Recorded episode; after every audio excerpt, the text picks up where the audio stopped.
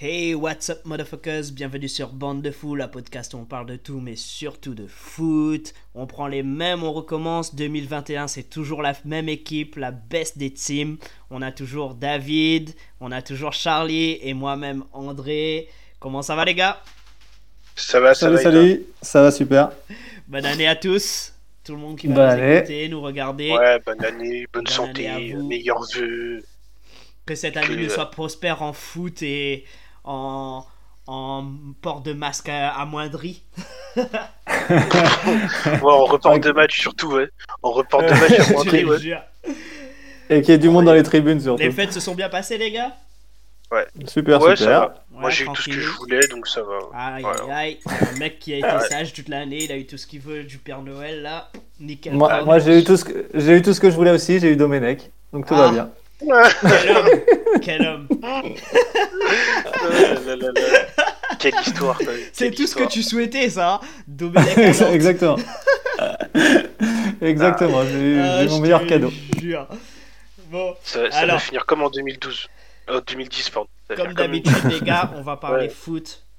On va toujours euh, se faire plaisir à débattre de tout ce qui se passe dans le foot.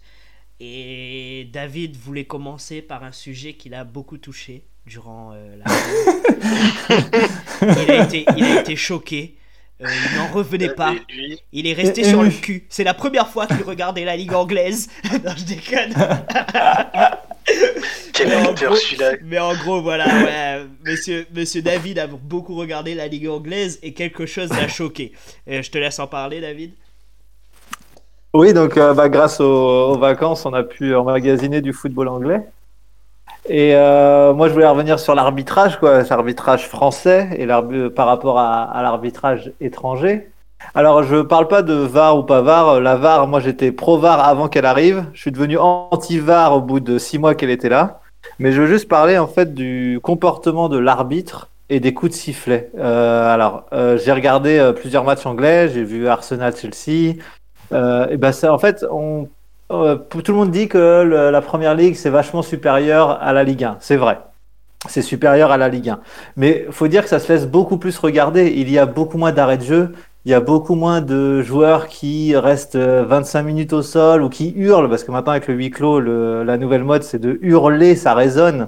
On n'entend que ça à la télé.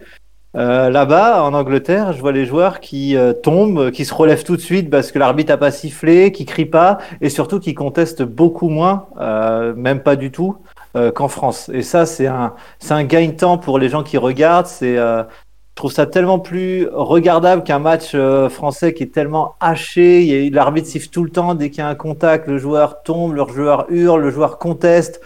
Euh, euh, les mains aussi. Alors les mains en France, euh, enfin c'est plus possible. Un défenseur doit venir, mais doit d'abord se couper les mains avant de, de venir défendre. Ou les attacher. Euh, en. Angleterre, ils, voilà, ils peuvent plus défendre. Et en Angleterre, ils se posent beaucoup moins la question. Il y a eu des, des soucis, alors de VAR aussi en Angleterre sur des hors-jeux. Ça, c'était en début d'année. Ouais. Mais, euh, mais c'est tellement plus, euh, je sais pas, je, je vois les joueurs beaucoup plus concentrés sur le jeu que sur l'arbitre. Alors, c'est Et, beaucoup et, plus fluide.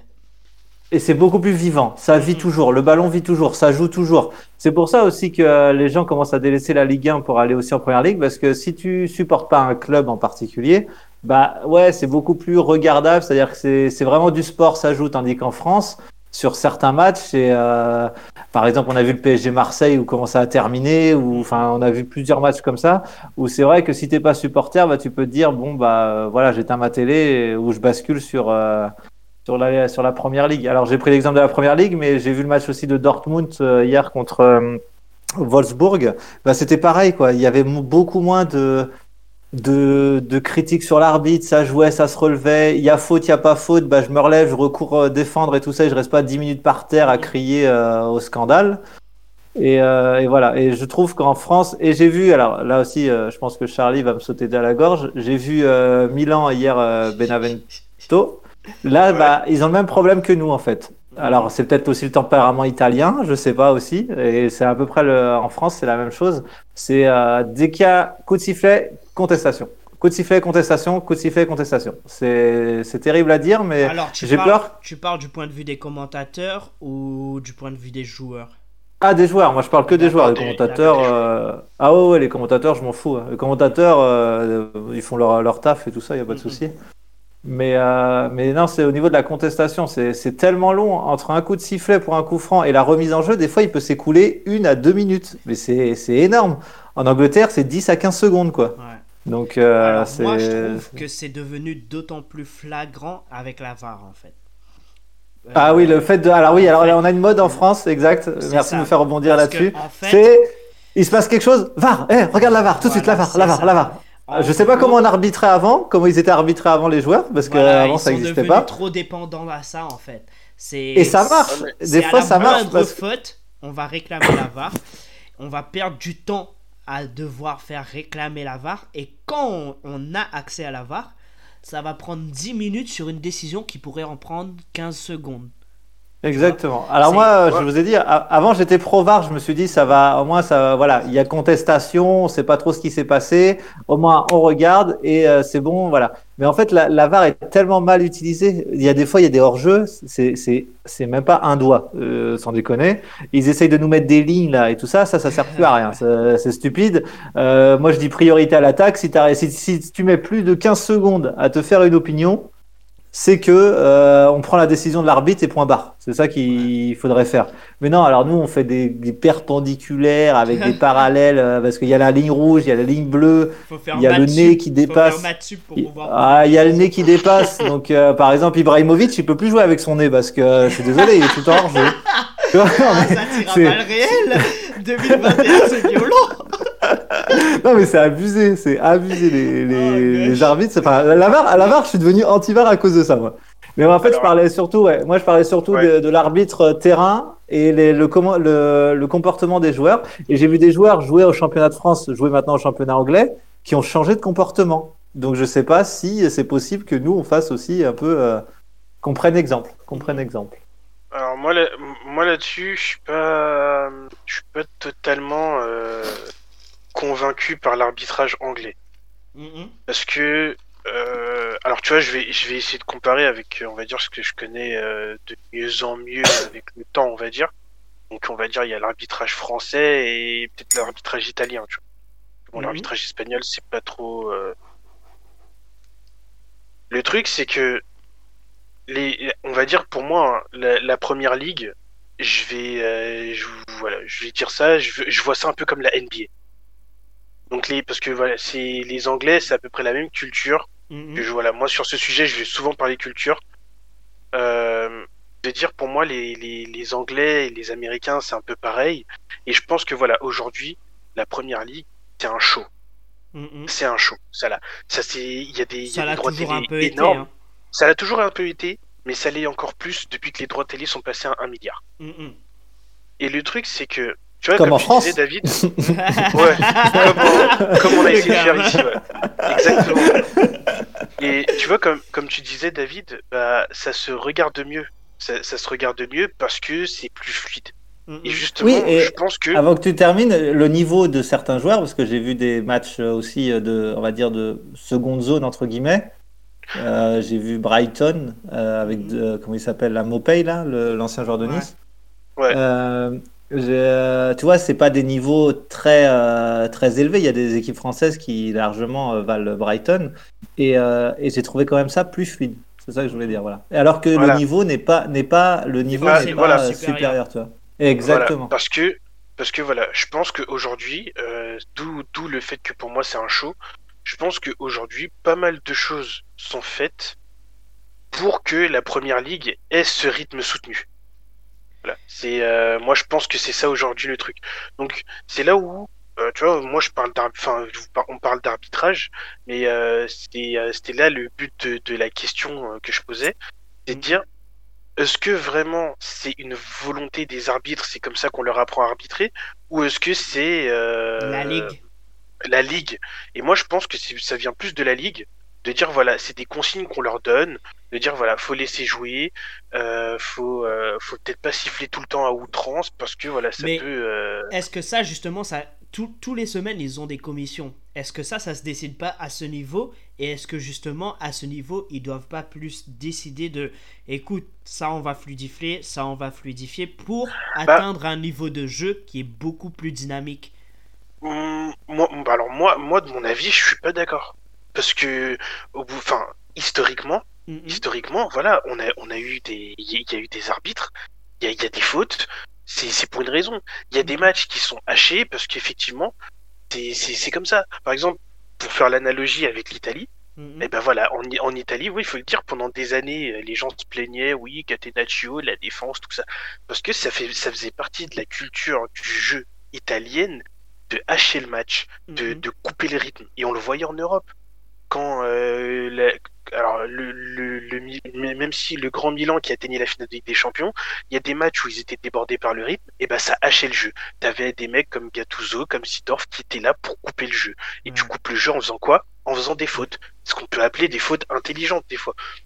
Alors oui, il y a des matchs où effectivement, bah, tu vas peut-être en faire trop, ça risque de trop hacher le jeu. Et mhm. oui, en même temps, il y a aussi des matchs où tu as juste des gros bouchers qui sont juste là pour tacler. Et en fait, il n'y a rien d'intelligent dans ce pas Tonali voilà, non, il il a pas fait exprès. Ouais, j'étais dans Oh bah non, le ballon est par terre, il lui attaque le genou. Ouais, mais, mais après, non, mais après, voilà. Moi, moi, moi, je trouve, moi, je suis pas, euh, je suis pas forcément très adepte de ce football total prôné en, en, Angleterre, parce que c'est c'est c'est euh, c'est bien en apparence, mais après faut voir aussi le niveau des défenses. Ah, et c'est là où c'est ah, là bah, où les défenses euh, les défenses anglaises n'ont jamais été non plus euh, réputées pour leur euh, imperméabilité, non, mais très, voilà. très élevée. Hein. Mais du coup, c'est là où effectivement bah, l'arbitrage va dans ce sens. C'est un mhm. peu comme quand. Euh, c'est pour ça que je parlais de l'NBA, parce que je fais un peu l'analogie avec euh, ce qui se passe en NBA, ce qui peut se passer par exemple en, en Euroleague ou en France. Comme euh, j'ai des, des, amis dedans, bah, je parle souvent d'arbitrage avec eux. Et mhm. bah, il y a plein de règles, il y a plein de trucs, ou des fois qui sont pas sifflés. Ou ça peut arriver que dans les grands matchs, je sais pas moi, un mec qui fait un marché pour un pas en plus, et ben ce sera pas sifflé parce que bah voilà au niveau du spectacle au niveau du jeu il était dans l'action on ne siffle pas c'est comme ça qu'on leur apprend l'arbitrage et c'est comme c'est des consignes qu'on leur donne et en Angleterre pour moi en Angleterre, il y a aussi des amendes, des amendes qui sont données, euh, qui sont très élevées en cas de problème aussi, tu vois, en cas de mots déplacés, tout ça. Voilà. Moi, je serais pour pour euh, qu'en France, au moins, au moins, alors, euh, je, je, peux te rejoindre au niveau de l'arbitrage, mais je serais, moi, je serais d'avis que même en France, qu'on ne puisse pas comme ça l'arbitre à ah chaque faute. Ah, oui. non, mais là, ça, ah, ça, ça, alors, sur ça, je suis, d'accord avec toi. Surtout sur le plan de certains joueurs qui vont en faire vraiment une manie. T'as les Neymar, les Mbappé, etc. La pression qu'ils mettent sur les, arbitres, pour moi, c'est juste irréel, c'est n'importe quoi.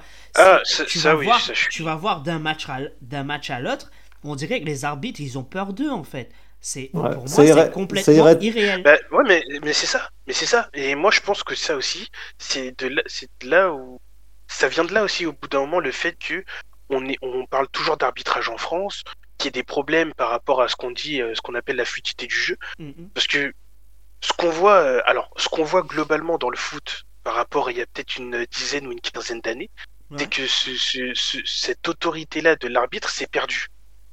Cette autorité naturelle forcément, on repense tous à Pierluigi Collina parce que voilà, c'est l'arbitre, euh, c'est l'arbitre qu'on a tous en tête. C'était peut-être l'un des meilleurs, euh, l'un des meilleurs historiquement.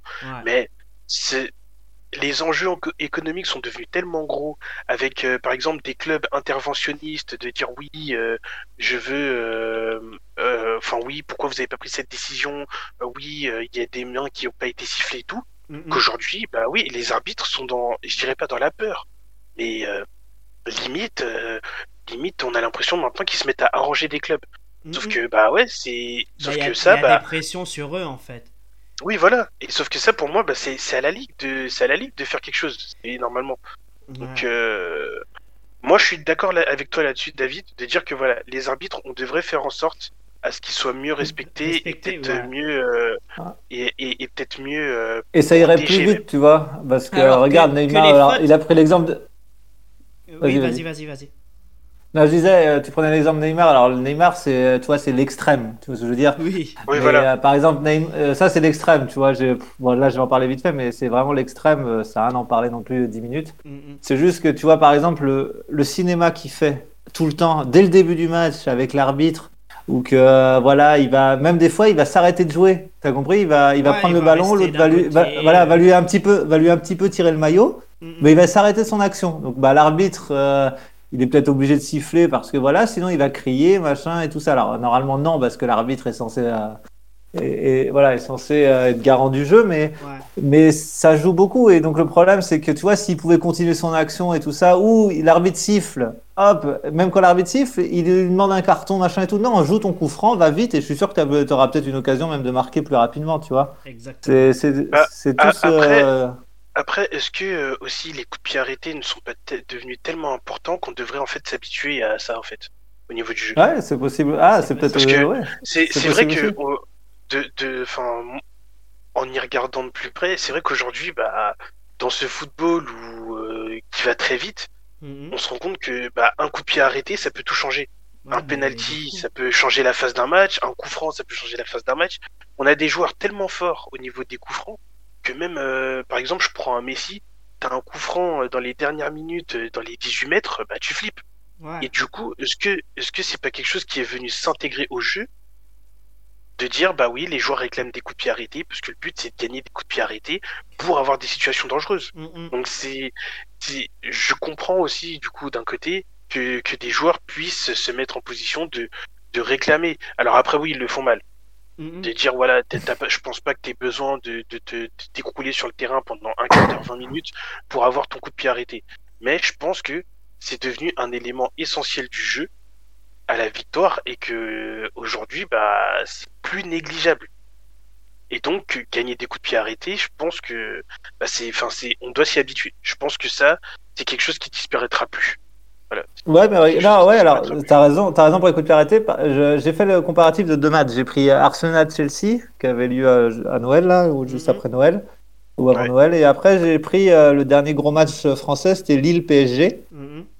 Et il y a eu exactement le même nombre de fautes. 26 fautes sur les deux, euh, sur les deux matchs. Mm, mm. Mais en fait, ce qui, ce qui te fait euh, penser que Arsenal-Chelsea, ça va plus vite, c'est c'est tout ce qui est contestation qui n'existe pas, en fait. Mm, mm.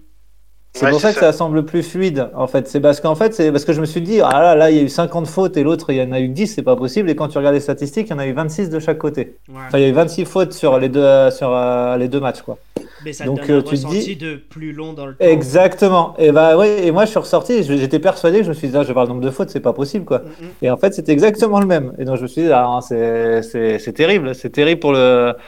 Enfin, je dis, c'est terrible pour le spectateur français qui regarde ça, euh, qui regarde ça alors qu'il peut voir le même match à côté, Arsenal-Chelsea, le même nombre de fautes, et pourtant, euh, t'as l'impression que ça, ça va beaucoup plus vite, quoi. Ça joue. Ouais, je vois ce que tu veux dire. Ouais, c'est après euh, après là-dessus aussi, tu sais, c'est il y a toujours cette euh, comment dire cette vision du foot, cette éternelle vision du foot qui fait qu'en France, bah euh, le but c'est aussi de de- d'aller prendre des points.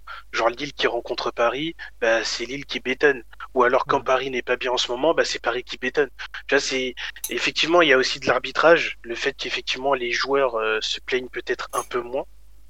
Mais il y a aussi voilà ce fait que le fait que bah, l'Angleterre, faut pas oublier que voilà au niveau des clubs, c'est aussi souvent tout pour l'attaque. Enfin pas tout pour l'attaque, mais voilà le but c'est aller attaquer, attaquer, attaquer, attaquer. Que euh, tu t'en trouves aussi hein, des matchs, euh, des matchs Oui, merdiques où il en, bétonne, en mais Angleterre, mais, beaucoup hein. moins. Mais beaucoup moins, voilà, beaucoup moins. Alors que c'est vrai qu'en France, euh, par exemple, tu vas prendre un un Paris-Dijon ou Mhm. un Marseille-Dijon, bah, tu sais que Dijon, ils vont bétonner derrière parce que eux, un point, ça leur suffit. Alors que tu vas prendre euh, Sheffield-Leicester, par exemple, de mémoire, bah, Sheffield bétonnait, mais Sheffield avait réussi à marquer. Euh. Et au final, le match, il se, fait, il se finit en 2-1, il se finit en 2-1 ou 3-2 pour Leicester. Mais en fait, t'as pas cette impression, t'as cette impression de fluidité parce que t'as vu quand même 5 ou 6 buts. Et parce que bah, tu, tu te dis, en fait, même l'équipe qui se trouve dernière au classement, eh ben, elle a essayé de jouer. Ce qu'on ne retrouve pas en France. Ouais. Plus que cette, voilà, cette impression de fluidité, je pense aussi qu'elle vient, elle vient aussi de là. Parce que, euh, et c'est vrai que oui, il y a, y, a, y a une part d'arbitrage, mais je pense qu'elle elle vient aussi surtout de, de, de ça, je pense. Vois. du de, Ah de, ouais, de ce fait-là. Je suis d'accord avec toi. Le spectacle avant tout dans, dans une ligue et l'autre c'est euh, on va hacher le jeu et on va voir ce que ça donne. Après, euh, après voilà, c'est c'est- c'est des choix. hein. Moi, moi, comme je, moi, je le redis, hein, franchement, le, le, le football total prôné par euh, la première ligue, au bout d'un moment, moi, ça me, c'est c'est cool, hein. Mais euh, voilà quoi, voir des, voir des défenses, voir des défenses se faire trouer de cette manière-là, non merci. Au bout d'un moment, c'est c'est chiant quoi. Non, mais parce que les mecs savent pas défendre. Voilà, les mecs savent pas défendre. Ou y a, y a rien, y a rien. Y a, y a pas de tactique.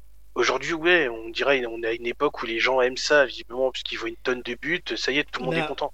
Mais euh, ils, voilà sont- quoi. Moi, je... ils oublient les carences défensives euh, du fait du nombre de buts qu'ils voient en fait, des créations d'actions de jeu, etc. Exactement, Oh, ça exactement. va Sauf vite, que oh, ça a été construit en triangle, blablabla.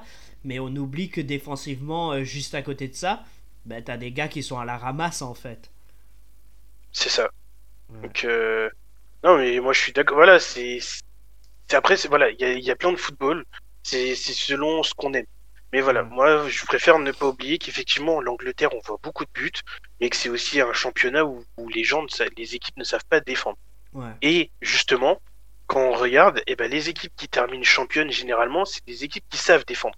Mhm. Euh, voilà. Donc c'est pour moi, enfin, je trouve, je trouve que c'est trop simple. Et c'est aussi pour ça que sur les dernières années, euh, les équipes anglaises en Ligue des Champions, bah, c'était pas trop ça, quoi. Donc euh, parce que pareil, hein, quand Klopp, Klopp, quand il gagne avec Liverpool en Ligue des Champions et l'année d'après en championnat, c'est parce que voilà, il a une équipe qui sait défendre. Ouais, euh, bah, Mourinho, il a, pareil. il a Van Dyke, c'est tout ce qui fait Voilà. la différence. hein. Mou- Mou- Mourinho à l'époque en 2004 euh, avec Chelsea, pareil, c'était une équipe qui savait défendre. Euh, donc c'est voilà, moi je trouve ça un peu, euh, je trouve ça un peu trop simple. Le seul qui a réussi à gagner sans vraiment s'attarder sur la défense, c'est Guardiola. Mais bon, visiblement c'est un, enfin, il y a encore peu, c'était un génie du jeu, donc euh, ça, ça compte pas trop quoi. Ouais, Mais, euh, mais, mais voilà quoi. Je suis d'accord. bon, voilà, c'est moi je suis pas, je suis pas emballé par ce football total, mais effectivement voilà, c'est, euh, ça dépend Mais du football qu'on aime. En tout cas, sur ce point, on peut être d'accord. C'est que si tu regardes les différentes ligues, le gouffre, comme David le dit, tu le vois clairement dans la fluidité du jeu, dans les contestations, tout ça, tout ça. Ah ça tu, oui. tu le Ah, vois ça, clairement, clairement. hein, c'est sûr et certain, tu, tu peux pas le rater. En tout cas, si tu regardes bien du foot et tu regardes plusieurs différentes ligues, ben, il y a de quoi faire en différence. hein. Ah oui, ça c'est sûr, Ouais. ça c'est sûr. Euh, là-dessus, ouais. Après là-dessus, moi je trouve que voilà, c'est euh, c'est peut-être au bout d'un moment aussi à la ligue de prendre ses responsabilités, de mettre des, des, des amendes Mm, mm. ou euh, de sanctionner les clubs quand il y a des comportements euh, Mais qui, après, ne est-ce qu'il qui pourrait sont pas créer inappropriés en fait? une ligue européenne de de- d'arbitrage et genre uniformiser tout ça pour que en gros tous les matchs soient soient D'ailleurs, il y a- à il y a- peu près de la même manière?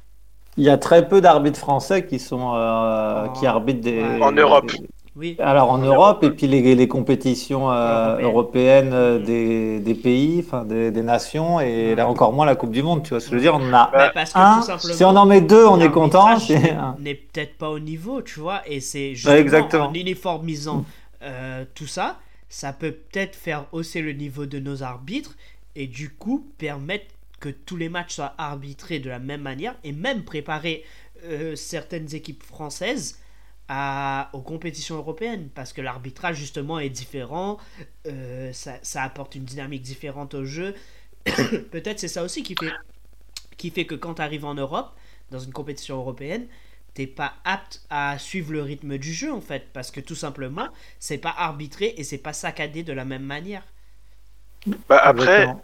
Moi là-dessus, je pense que ouais, voilà, il y a- doit y avoir de ça aussi. Mais je pense tout simplement que plus que le niveau aussi, euh, malheureusement les arbitres, les arbitres ils sont pas. euh, Comment je pourrais expliquer ça? On, on les, euh, on les prépare pas en fait à ressentir le jeu. Voilà, Ouais. voilà, c'est exactement ça. Par rapport à avant, je trouve en tout cas, je Ouais. vous dis si, si vous pensez la, la même chose ou pas. Je trouve que avant et encore euh, dans certains pays comme euh, l'Espagne euh, ou par exemple je dirais en Italie ou en Angleterre, les arbitres sont habitués à la manière dont vont jouer les équipes. Donc en fait ils savent, ils, sont, ils sont, ils sont formés à ressentir le jeu. Donc par exemple, je sais, sais pas, bon, par exemple, là où je dirais qu'en Italie ça siffle un peu moins, c'est de dire que toutes les fautes ne sont pas forcément sifflées, parce qu'un arbitre sait reconnaître une situation où là il peut laisser jouer et là où il ne faut pas laisser jouer. Mm, Et je trouve que ça, et donc forcément ils sont plus pédagogues aussi. Là où par exemple, euh, ah bah oui, là le joueur a vraiment voulu faire faute, là il n'a pas trop fait faute, donc moins de cartons jaunes, moins de cartons rouges. Et je trouve que ça en France, eh ben on n'a pas ça. Ouais. Alors, les- les- j'ai j'ai pas, en fait, j'ai l'impression que les arbitres, ils sont là, ils suivent leurs règles, ils suivent leur, euh, le, le protocole tel qu'ils doivent le suivre, mais ressentir le jeu, savoir à quel moment sortir son carton, à quel moment, euh, à quel moment ne pas le sortir ou autre, et ben ça, ils savent pas faire. Mm, mm. Par, ex- ou, par exemple, je trouve euh, l'exemple, c'est les avantages. J'ai l'impression, alors je sais pas si c'est moi, mais j'ai l'impression de voir de moins en moins d'avantages en France, sur le championnat français. Ah ben ça, c'est sûr. Alors que, euh, alors que, bah, je sais pas, c'est, ça peut être basique de laisser un avantage. Mm, mm. Tu, tu, tu laisses l'avantage, tu, voilà, tu peux revenir à la faute après. Ouais. On sait que vous- on sait qu'ils ont le droit de le faire, et pourtant, on n'a pas l'impression qu'ils le font. Moi, je me dis, pourquoi? Pourquoi? Et Ouais. pourquoi on ne le fait plus? Moi, je dis qu'il faudrait Euh, créer un gros comité européen d'arbitrage, que les arbitres tournent sur les différents championnats, et comme ça, ils seront tous obligés de monter en gamme et uniformiser leurs décisions. Et tu auras sur les compétitions européennes, sur les championnats mondiaux, tout ça, tout ça, ben, tu auras les mêmes décisions qui sont prises à un même niveau. Sur deux actions, ça sera la même décision qui sera prise. C'est vrai que ça peut, ça peut être pas mal, hein, ça peut être pas mal. Ouais. Après, je, je pense que voilà, euh, l'arbitre, euh, l'arbitre sera toujours remis en question ou autre. C'est vrai que ça, ça peut être pas mal. ouais. Mm, mm. Ouais, bon, en tout cas, sur le plan de l'arbitrage, on savait que ça avait choqué David. Mais c'était intéressant d'en parler, c'est sûr et certain, Ah. ça- ça- surtout quand les différences sont aussi flagrantes en fait. Euh, Oui, puis bah, pas de bol pour le championnat de France, il n'y avait rien pendant les vacances, alors. malheureusement pour nous. Euh, du coup, pour poursuivre, parce que même s'il y avait rien pendant les vacances, il y a eu plein de choses qui se sont passées. Alors, on va parler d'un- d'un truc qui fait beaucoup parler. Euh, parce que ça- Pochettino PSG on va d'abord parler de ça, mais on va parler d'un autre club après. Euh, on, a, on a en France ce qu'on peut appeler la valse des coachs parce que c'est les chaises musicales, clairement. Euh, c'est un coach après l'autre dans les clubs. euh, on s'amuse à faire valser un pour en mettre un autre en place. Et on va commencer par le limogeage de. Enfin, le cadeau de Noël de Tourelle. Puisqu'il a été limogé à la veille de Noël. Donc, son cadeau, son cadeau de Noël. Et M. Tourelle a été remplacé par Pochettino. Alors, un, euh, cadeau à, un cadeau à 7 millions, je le prends, moi. hein. Oui, c'était à 7 millions, mais quand même, euh, ça, ça fait bobo pour finir l'année. hein. pour, pour, 6 mois, pour six mois de contrat, à 7 millions, je Je prends. moi. te jure. Du coup, pour vous, bonne décision ou mauvaise décision le... Et le limogeage et Pochettino à la place de Tourelle? Tu veux que je commence, Charlie, ou tu commences? Ouais, vas-y, vas-y. Non, vas-y, commence. Alors, le limogeage de Tourelle, je pense que.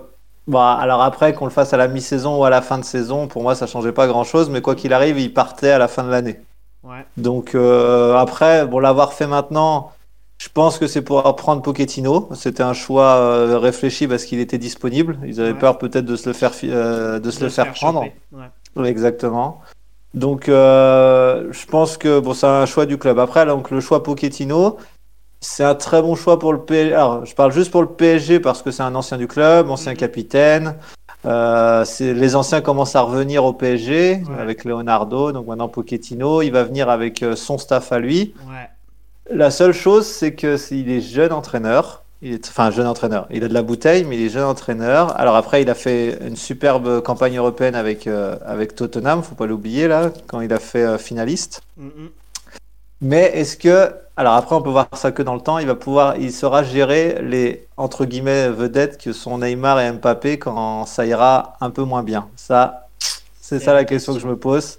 Exactement, parce Mais que si tu avais que- pris, que- Je crois, Pardon, je crois que là, c'est la question que tout le monde se pose un peu, parce qu'en fait, Voilà. ce qu'on se dit, c'est pour gérer ce PSG-là, il faut savoir gérer les divas. C'est-à-dire. Exact. Voilà, les divas, c'est- le terme exact. C'est Exactement. ce qu'on attend du coach qui a été mis en place. En gros, on l'attend pas sur le tournant des résultats, etc. Parce qu'on sait que c'est une équipe en, en- on la laisse tourner toute seule, elle va fournir des résultats, tu vois. Mais le seul truc Parce que qu'on se Pour la demande, Ligue 1, pour la Ligue 1, c'est suffisant, tu vois. Ouais. Pour la Ligue 1, euh, C'est amplement suffisant, je suffisant. pense que. Mais après, c'est gérer les débats et c'est apporter ce petit plus qu'il faut pour avoir la coupe aux grandes oreilles. Voilà. Et la là question, on c'est va l'attendre. est-ce que, voilà, moi pour Paris, je pense que ça aurait été mieux, mais c'est qu'un choix personnel, parce que peut-être qu'ils gagneront avec Pochettino, et je l'espère Mhm. pour eux. Mais, euh, et toi, prendre un, un, un entraîneur avec de la bouteille, alors il y a le cas, par exemple, Ancelotti, des joueurs qui sont capables de, des coachs qui sont capables de, de gérer des grands vest- des vestiaires avec ce, ce type Ce de joueurs. personnalité, ouais. Voilà, Klopp à Liverpool l'a fait très bien. Ouais. Enfin, il y en a plein comme ça. Et donc, Pochettino, pour moi, c'est la question. Même s'il reste quand même sur une, euh, une très bonne note, même si ça s'est mal terminé à Tottenham, quand même. Faut pas l'oublier. Donc, euh, donc, à voir. Après, on pourra voir que sur le long terme. Mais bon, euh, moi, je pense que s'ils ont limoché Tourelle pour cet hiver, c'était juste pour pas se faire choper Pochettino. Prendre un ancien du club, c'est super. Mm, mm, C'est, ça montre qu'ils reviennent un peu à des, à des bases. mm, mm. Mais après, c'est bien beau de dire Pochettino, ça joue, ça joue bien. Regardez ce qu'il a fait à Tottenham. On disait la même chose de Tourelle quand il est rentré, quand il est arrivé au PSG. hein. Donc, euh, voilà. Donc, donc après, ouais, pour la Ligue 1, ça suffit. Pour la Ligue 1, il n'y a pas de problème. Euh, Mais après, pour la euh, Ligue 1, je pense tu mets n'importe quel coach à la tête de Paris. ouais, voilà. hein, qui- Il fait sa feuille de match et basta, c'est c'est plié, tu vois. C'est- Exactement. C'est juste que c'est pas là où on va attendre un coach, je pense, à Paris. On va plus les attendre dans la gestion du vestiaire, parce que quand même, il est assez compliqué à gérer celui-ci. Et la deuxième chose qu'on va attendre, c'est vraiment en, championnat européen. Et c'est là où ça va être compliqué pour moi, pour Po- Pochettino. C'est vraiment là où ça va être chaud. Parce que moi, j'ai pas oublié que quand Tourelle est arrivé, euh, il y a eu de si très très bons mois des joueurs. Parce qu'une fois que tu as un nouveau coach, les joueurs, les joueurs essayent de, De, de se démarquer, de se donner à, exactement, de se donner à fond pour se montrer. Alors pour les remplacements, de se montrer pour essayer de gagner leur place. Mm, mm. Pour les titulaires, de garder leur place. Ouais. Enfin, dès qu'il y a un nouveau coach, forcément, il y a, y a, y a, y a quelque chose qui se. Exa- exactement. Et le problème, c'est qu'avec Tourelle, on se disait ça, et puis on aimait bien qu'il fasse des câlins aux joueurs, on les trouvait proches des joueurs. Alors peut-être à la fin, il a fini trop proche des joueurs, mais euh, parce qu'il n'y avait plus de patron. Donc, euh, donc après, voilà, euh, pour, pour le jeu, pour la Ligue 1, c'est bon Pochettino. Après, euh, l'expérience, déjà, il y a un match en février contre Barcelone. Alors même si c'est pas le grand Barça des dernières années, euh, ça va être déjà un premier choc. Et là, on va voir comment, euh, comment ça se passe. Ouais. Charlie? Moi, moi, je pense la. Alors, On l'a réveillé. quali- non, mais non, je pense quali- qualitativement, qualitativement, je pense qu'ils sont, euh, ils ont, euh, ils ont upgradé. Mhm. Je pense que voilà, Pochettino, Pochettino, c'est un meilleur entraîneur que Tourelle, je pense. Ouais. Ah, on Euh, disait voilà. pas ça à l'arrivée de Tourelle. Hein. Oui, oui, non, mais bon, parce que voilà, en France, on a tendance à s'enflammer. Euh, Dès qu'un entraîneur arrive au PSG, euh, on se dit que le PSG a fait le bon choix et que c'est l'un des Ouais. meilleurs, alors que bon, jusqu'à présent, ils ont, ils ont été bons dans, dans, dans, le, dans les mauvais choix, je trouve, ou dans la mauvaise gestion. Mhm. Mais euh, moi, la vraie question que l'arrivée de Pochettino me, me fait poser, c'est est-ce que le club est enfin assez structuré pour soutenir son coach? Parce que vous avez beau mettre, euh, ils auront beau mettre Pochettino, Ancelotti, Klopp, euh, Allegri, tout ce qu'ils veulent. Sachant que Leonardo, Si. à la base, il voulait Allegri. Voilà. voilà. Et voilà, la, la question, la question c'est qui a pris Pochettino? Est-ce un choix de Leonardo? C'est Doha, c'est Doha. C'est- Voilà, et là le problème pour moi, si, si, et ben voilà, et ben ça, si c'est confirmé, Leonardo doit partir. Pour moi, euh, si le directeur sportif ne, ne choisit même pas son coach, euh, à quoi il sert? Euh, Il sert à rien. Donc, euh, donc là, moi aussi, ça, m'a si- surpris. Si chacun peut, peut s'attribuer ses bons rôles et rester dans sa zone, ça peut fonctionner. hein. Si, si les rôles sont bien définis à la base, si chacun peut, peut faire son taf et, et travailler dans le but de faire avancer le, le club dans la même direction, pour moi, ça peut totalement fonctionner. Mais il faut vraiment que chacun puisse vraiment travailler ensemble dans la même direction. Tu vois ce que je veux dire? Ah, désolé les gars, j'ai eu un problème de connexion. Non, t'inquiète, t'inquiète. Et euh, oui, voilà. Donc moi, en fait, c'est donc moi, c'est ça la vraie question. Comme tu disais, David, c'est de dire voilà, ok, c'est encore une fois un choix de Doha, mais est-ce que Pochettino et Leonardo vont réussir à travailler ensemble en fait? Moi, c'est c'est c'est ça ma vraie question. Moi. Mm, mm. Moi, j'ai j'ai hâte de voir le premier coup que- dur ou la, ou la première, euh, le premier problème avec Neymar ou Mbappé, parce qu'il va y avoir Parce que la fin de, va y avoir la fin de l'année, donc ça veut dire qui dit fin de l'année dit transfert. Là, on va voir vraiment euh, qu'est-ce qui se passe, quoi. Alors Qui, euh, sachez juste qu'on parle de non-indispensabilité de, de Mbappé. Que en gros, depuis la venue de Pochettino, on parle de possibilité que Mbappé parte et pour que- pour qu'on puisse faire venir euh, d'autres joueurs, dont Dele Ali, etc., etc. Mais en gros, ça parle de potentiellement prolonger uniquement Neymar et pas Mbappé. Oh, quelle erreur. Enfin, ça, euh, moi, ça, enfin, l'erreur- ça l'erreur, c'est pas de garder, de, de faire partir Mbappé, même si je pense que c'est une erreur. Mais bon, à la fin, euh, je pense que pour moi, Mbappé doit partir juste pour progresser, parce que là, il progresse plus et ça en devient risible sur le terrain. Donc, je pense que si tu mets Mbappé dans un autre club, euh, il va progresser encore plus de ce que de ce qu'il fait actuellement. Mm. Mais alors, garder Neymar, ça, c'est, ça, c'est pour moi, c'est, une connerie. Et même le, si ouais, alors, mais à le, monde- problème, le problème, c'est que tu peux, tu, on, on sait que, on sait que, enfin, on a, on a tous l'air de voir que les deux, les deux ensemble, c'est pas viable. Bah, Parce qu'on attend- pas on a- viable. Parce que tout le monde, tout le monde commence à crier sur Mbappé parce que euh, on a, les gens disent qu'il se Neymar, euh, il se Neymarise ou un truc comme ça. Et on a l'impression qu'en fait les deux, bon, même s'ils s'entendent bien sur le terrain, même s'ils arrivent à jouer ensemble, bah oui, ils jouent ensemble, mais il y a neuf autres pélos derrière qui jouent tout seuls. Donc euh, D'ailleurs, eh, d'ailleurs, Pochettino, Ouais. c'est, euh, je sais pas si vous aviez vu à Tottenham, c'est pressing et quand tu perds le ballon, c'est contre-pressing, c'est-à-dire récupérer le ballon le plus haut possible. hâte de voir Co- Neymar et comment- Co- comment, voilà, comment, comment ils vont faire là? Les deux. Parce que c'est les on a- premiers, c'est les, c'est les premiers défenseurs entre guillemets quand ils perdent le ballon en attaque pour récupérer le ballon. Euh, S'ils font ce qu'ils font actuellement, il va y avoir un problème. hein. ça va être Que, euh, on a tous l'air, tout, tout le monde, tout le monde a l'air de vouloir euh, voir l'un des deux partir. Franchement, Mhm. euh, quitte à aujourd'hui, hein, quitte à voir l'un des deux partir, pareil, je suis, je suis à la place du PSG, pareil. hein. Moi, je fais partir, euh, je fais partir euh, Mbappé. Parce Bah, qu'il a la plus grosse valeur Bah, marchande. choix dire. En termes de valeur Après- marchande, tu, je pense que tu peux en tirer beaucoup Ah, plus bah sur ouais. Mbappé que tu en tireras sur Neymar. Sur Ah bah Neymar, ouais, et puis tu, tu rentabiliseras aussi Neymar parce que je pense pas qu'ils revendront au prix où ils l'ont acheté. hein.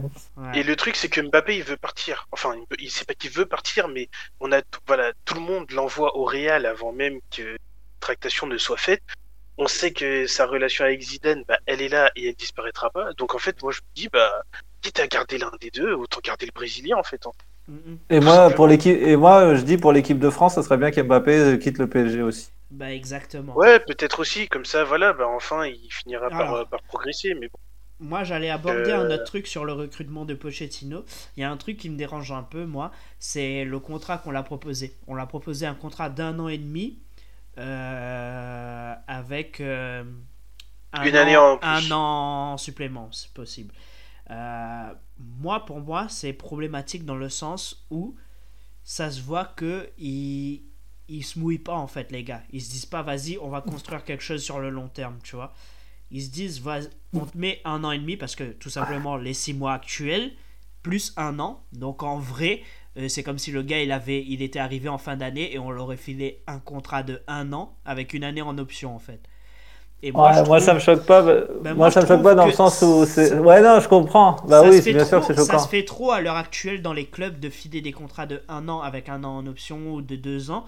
Alors qu'avant, quand tu prenais un entraîneur, tu, tu instaurais une idée de jeu que tu construisais sur le long terme. Maintenant, tu vois, on est dans une génération où on veut tout tout de suite en fait. Et moi, je trouve ça problématique quand, quand tu veux recruter un entraîneur d'une telle envergure, de pas dire tu lui donnes le temps d'instaurer son idée de jeu en fait. Ouais, Euh, L'entraîneur maintenant, c'est un, c'est un, enfin, c'est un métier très précaire, quoi. Tu fais un voilà, an, deux ans en moyenne. exactement. Mis à part, mis à part euh, l'entraîneur d'Angers, là, Stéphane Moulin, qui est euh, à Angers depuis 2011, Ouais. il y en a aucun. Et tu- vous savez que ce, ce mec-là, Stéphane Moulin, c'est le plus, euh, celui qui a le plus d'ancienneté dans son club en Europe. Hein. C'est en, c'est en Europe. Donc, euh, Non mais ça Ouais. m'étonne pas, ça m'étonne pas parce que tout simplement. il y est depuis clubs jouent à 2000 la chaise 2011. musicale. Voilà. Ça fait 9 ans qu'il est à Angers, c'est sa 9 saison, et c'est le, c'est le plus, enfin, on va dire le plus ancien qui, euh, dans son club euh, de, de toute l'Europe. Donc, euh, Ah, donc voilà, Moi, même, moi- même moi, les. André, par rapport à ce que tu dis, ça m'étonne pas parce que, euh, tu sais, aujourd'hui, enfin, excuse-moi de te couper David. Non, vas-y, euh, de, de- de- parce que de dire, euh, on a eu tellement de cas, par exemple, euh, tu sais, le coach, par exemple, rappel- rappelez-vous le cas Bielsa à Marseille. Ouais. Première saison qui se passe super bien, et la deuxième, deuxième saison, le, se le- mec part, euh, Et- le mec part en été. Et financièrement et- aussi, euh, financièrement, les- ils ont maintenant euh, même le PSG compte ses sous, j'ai envie de vous dire. Exactement. Parce qu'imaginons Pochettino, vous, vous, vous, vous le signez 4 ans. Et il, il fait, on va dire, je dis n'importe quoi, un 4 défaites, il passe pas les huitièmes ou les quarts en, en Champions League. Tu veux lui Euh, pour faut cracher les Voilà, oui. déjà, déjà pour t'avoir viré Tourelle, c'était 7 millions. Alors t'imagines un mec qui a 3 à 4 ans de contrat? Bah, C'est ça. C'est ça en fait. Et tu vois, par exemple, bah, par exemple, pareil, euh, aujourd'hui, euh, alors non, c'est plus le cas aujourd'hui, mais voilà, je sais qu'il y a encore, euh, il y a encore de cela six mois, bah, l'Inter, par exemple, ils avaient deux entraîneurs parce que euh, parce que euh, l'ancien entraîneur était encore sous contrat. Donc c'est ça le truc, c'est de dire aujourd'hui pour les clubs prendre des contrats courts comme ça, c'est aussi de l'assurance de dire que ok Tu si ça se passe mal, voilà, on peut couper son contrat sans avoir à payer des indemnités ou alors sans avoir à continuer à payer, euh, à payer son salaire. Rappelez-vous Laurent Blanc. Laurent Blanc, il est parti avec un pactole. Ah oui, mais non, mais là, ils ont, ils ont Laurent Blanc juste, der- juste derrière en termes de départ avec beaucoup de cash. T'as Tourelle aussi, hein. faut- comme dit Tu David, à un moment donc, donné, ils sont euh, obligés de compter leurs Au sous. Mais moi, je Ouais. trouve que tu, tu, le fait de faire ça, c'est aussi ne pas, euh, ne pas te mouiller dans ta décision, en fait. C'est de dire. écoute, ah non, non, mais ça, ça moi je suis. je prends je une suis d'accord avec toi. mais je suis pas à 100% sûr de ce que je fais parce que potentiellement ce gars il peut faire de la, il peut, il peut faire de la merde juste derrière, tu vois. Ah non, non, non, mais ça c'est clair. Et puis euh, regarde, euh, euh, bah, excuse-moi, je, je m'y connais en problème de coach. On va, on va y venir, t'inquiète. et euh, non, non, non, mais c'est clair et qu'il n'y a plus aucune continuité. C'est-à-dire que euh, on sait très bien qu'un entraîneur, il est là, mais on sait que peut-être dans six mois, bah, c'est un autre. Donc les joueurs, même les joueurs, ils se disent, bah écoute, là en ce moment ça va pas. On sait que dans, si on continue à perdre, il va partir, il y en aura un nouveau. Tu vois ce que je veux dire? Donc je me Mais donne moins. limite, c'est comme si les joueurs à un moment donné ils se disent bah écoute, on va perdre encore quelques matchs, au moins lui il se casse et on aura quelqu'un d'autre qui nous fera gagner, tu vois. Exactement. Donc euh, en fait, oui, non. mais- alors par contre, ouais, moi je, alors il y a, je crois que le minimum, c'est deux ans, je pense, c'est un an et demi plus un an, ça doit être le minimum Ouais, qu'ils lui ont donné, Je que le, minimum pour les, ouais, alors uniquement pour les moins de 65 ans, c'est, euh, je crois que le- non mais c'est vrai parce qu'à partir de plus de 65 ans, tu peux faire six mois. C'est, bah, le cas je- de, J'allais y venir. Il y en a un qui a eu six Donc, mois, là. Alors il a eu six mois parce que euh, il a, il avait un âge, euh, un âge euh, avancé. Et donc, euh, il- on pouvait lui proposer que 6 mois. Donc, on lui a proposé que 6 mois. Mais par contre, le minimum, euh, c'est entre un an et demi et deux ans. Pour, euh, pour la... Mais ça, les... maintenant, ça sera que des contrats de ça et puis ça sera renouvelable. On va dire, si la première saison se passe bien, bah, ils vont le prolonger déjà d'une autre saison d'après, etc. Donc, le... Alors, Ouais, tout- Moi, je propose qu'on, je propose qu'on aille sur ce sujet tout de suite parce que je pense que pour Pochettino, on a fait le tour. Euh, on verra dans les mois qui suivent comment ça va, ça va se passer avec son vestiaire, euh, sur les points où on l'attend. Donc ça, on en parlera de façon. On en parlera quand ça, quand les échéances viendront. On verra bien ce qu'il va donner. Donc on pourra en parler. Moi, ce que je propose de faire, c'est de tout de suite aller sur ton fameux cadeau de Noël et du coup de parler du cas Domenech euh, maintenant du coup. Alors, Domenech, euh, en fait, pour moi, c'est un grand coup encore de, de Kita, en fait, parce que avant les vacances, quand Gourcuff a été euh, démis de ses fonctions, on parlait que de Kita. Euh, on entendait la fronde anti-Kita sur Internet, on envoyait les, manifestations anti-Kita au centre d'entraînement, de, avant les matchs à la Beaujoire. Euh, on a entendu parler de la perquisition euh, dans les locaux de, pour, euh, dans les bureaux de Kita. On a entendu parler de, du problème de fisc de Kita, où il doit 20 millions d'euros au fisc. On n'en parlait que de Kita. Ouais. Et en un seul, en un seul coup, en claquant des doigts, il s'est dit bon, bah, Domenech, c'est bien. Et ben, on n'entend plus du tout parler de Kita. Et qui fait la une de l'équipe et maintenant, c'est que Domenech. Et il y a un truc qui m'a qui m'a énormément surpris et qui était, enfin, qui est le, la conclusion de tout ça, c'est que la, le 31 décembre, il y a eu la, présente, enfin, la présentation, la première conférence de presse de Domenech. Mm, mm. C'était censé être la conférence de presse de, bah, de du nouveau coach, quoi. Comme euh, il y a eu hier euh, avec Pochettino et, et Leonardo et Nasser, euh, le, bah, Domenech était tout seul. C'est-à-dire qu'on présente un nouveau coach, il est tout seul. Il est venu tout seul à la président, il ne vient pas. et le président, le directeur sportif qui est son fils, personne. Le mec, il était tout seul. Donc on a présenté un coach, mais il était tout seul. Il s'est présenté Donc, euh, solo. Exactement. Alors et, euh, déjà, la, la conférence de presse devait être à la Jaunelière. La salle de la Jaunelière, donc le Jaunelière, c'est le centre d'entraînement. C'était trop petit pour le nombre d'accréditations euh, que voulaient les journalistes. Ils ont dû délocaliser à la, à la Beaujoire. C'est pour vous dire le- la foire que ça, que, Ouais. ça, que ça fait. Et comme ça, Kita, bah, on n'entend plus du tout parler. Maintenant, la une de l'équipe, c'est Domenech. Les, les pages à l'intérieur du journal sportif, par exemple, c'est Domenech. Et on n'entend plus parler de Kita. Kita, il est tranquille, il est dans son appartement au 9e à Paris, là. Et il se dit, bah, j'ai fait le coup du siècle. C'est-à-dire que tous les feux étaient braqués sur moi, j'étais en mauvaise posture. Et ben maintenant, c'est Domenech qui, qui a tout le relais. Donc, euh, Jusqu'au moment où il se reprendra le, il se prendra le retour de flamme et puis. euh, puis Exactement. voilà, quoi. Alors, maintenant, on va rentrer dans le, ouais, dans, dans le fond de ce qu'il a dit quand même, Domenech. Je trouve que c'est un très très bon communicant, qu'il a fait une très très bonne conférence de presse justement quand il était tout seul, parce que c'est pas évident de débarquer Ouais, dans un club. évident, et- ouais. et il s'est retrouvé Il tout seul. Exactement, il s'est retrouvé tout seul. Donc avec plein de questions des journalistes qui n'attendaient que ça, de le, de le cuisiner. Alors on a parlé euh, peut-être, allez, la conférence de presse a duré 1h20. Ils ont dû parler quand même de 30 minutes de, en dehors du FC Nantes, l'équipe de France, 2010, euh, 2006, euh, la DTN, et peut-être une demi-heure de, de son nouveau poste. Donc, euh, donc il s'en est, non, franchement, il s'en est plutôt bien sorti. Alors il a toujours des petites parades, il est toujours énervant sur certaines réponses, Ah, mais euh, Mais bah, ça, de je toute façon, euh, que, cette façon, que il a, justement, il a été consultant, il a été consultant à l'équipe. Donc je pense qu'au niveau des médias, il euh, est, ça, il il est rodé. ah, il- Ouais. il leur a dit directement. dire. Il est il leur a dit, exactement, hein. il est exactement très bien, assez bien positionné et il a assez de bouteilles pour savoir comment répondre et comment tourner chaque réponse pour se Exactement. débarrasser de, des, des questions qui Bah, bien sûr. plaisir. Donc, il, il a- est, il il a- est très fort ce mec. hein. Voilà, il a fait une super conférence de presse de présentation parce que moi je l'ai trouvé, je dis bon, non, c'est pas sympa quand même. Alors même si c'est Domenech et même si voilà, enfin, ça fait quand même 10 ans cette histoire de- d'équipe de France et tout. Laissons-lui, on va dire, au moins le, le mec, enfin, personne voulait venir à Nantes. J'ai envie de vous dire. Ouais. Euh, plus personne veut venir à Nantes. Et je les comprends, les mecs. Ils savent qu'ils vont faire six mois et qu'ils vont se faire virer ou que si ça va pas, il va y avoir un problème avec le, le président et tout ça. Euh, quand tu... Exactement. Quand tu utilises 17 entraîneurs en... depuis 2007, tu te dis, euh, il y a un problème. Et Il y a des gens qui ont été sondés avant lui, mais personne n'a voulu venir. Donc, on peut pas, un supporter nantais, tu peux pas en vouloir à un mec, bah ouais, alors il vient, mais parce qu'il y a personne, mec, il y a personne qui veut venir.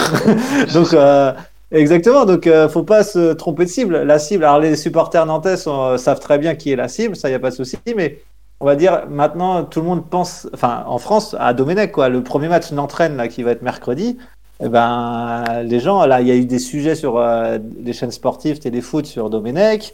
Il y a eu voilà, enfin c'est c'est une attraction maintenant. On est En devenu plus, une attraction. Il- Parce plus, que voilà, il il prend pas le plus facile. hein.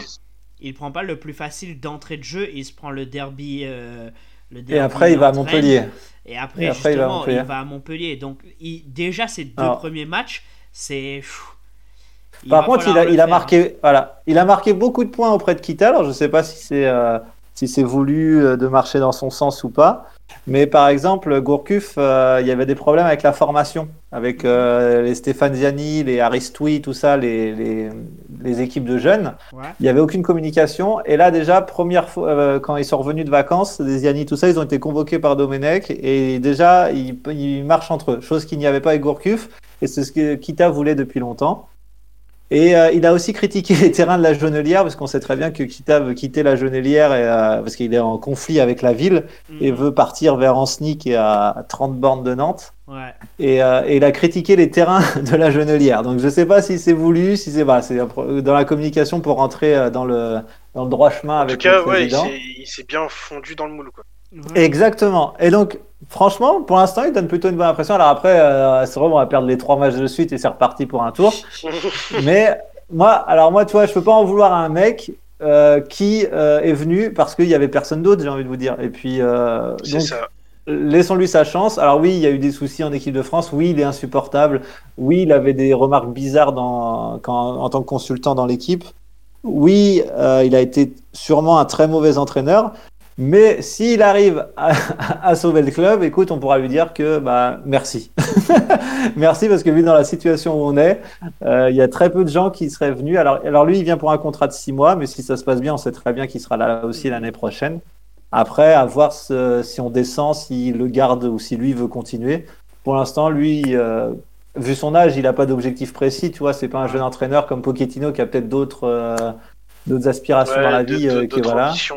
Exactement. Donc ça, ça peut peut-être aussi nous sauver. euh, on sait pas trop. Mais bon, Gourcuff, c'était pareil, hein, et, et ça ne nous a pas empêché de, de sombrer.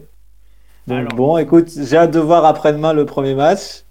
Même si, pour moi, c'est pas contre Rennes ou contre Montpellier où il faudra se forger une équipe. Enfin, on- les résultats seront importants. Il faudra surtout regarder le fond de jeu. Qu'est-ce qu'il a décidé et tout ça. On a pas mal de Coco sera pas là. On a Blas qui a mal à l'épaule. On a.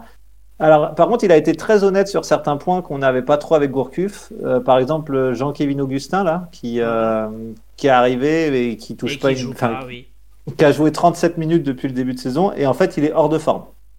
Et donc il lui a dit, ouais, il lui a parlé direct. Il est qu'à 40% de ses possibilités, c'est ce qu'il a dit en conférence de presse.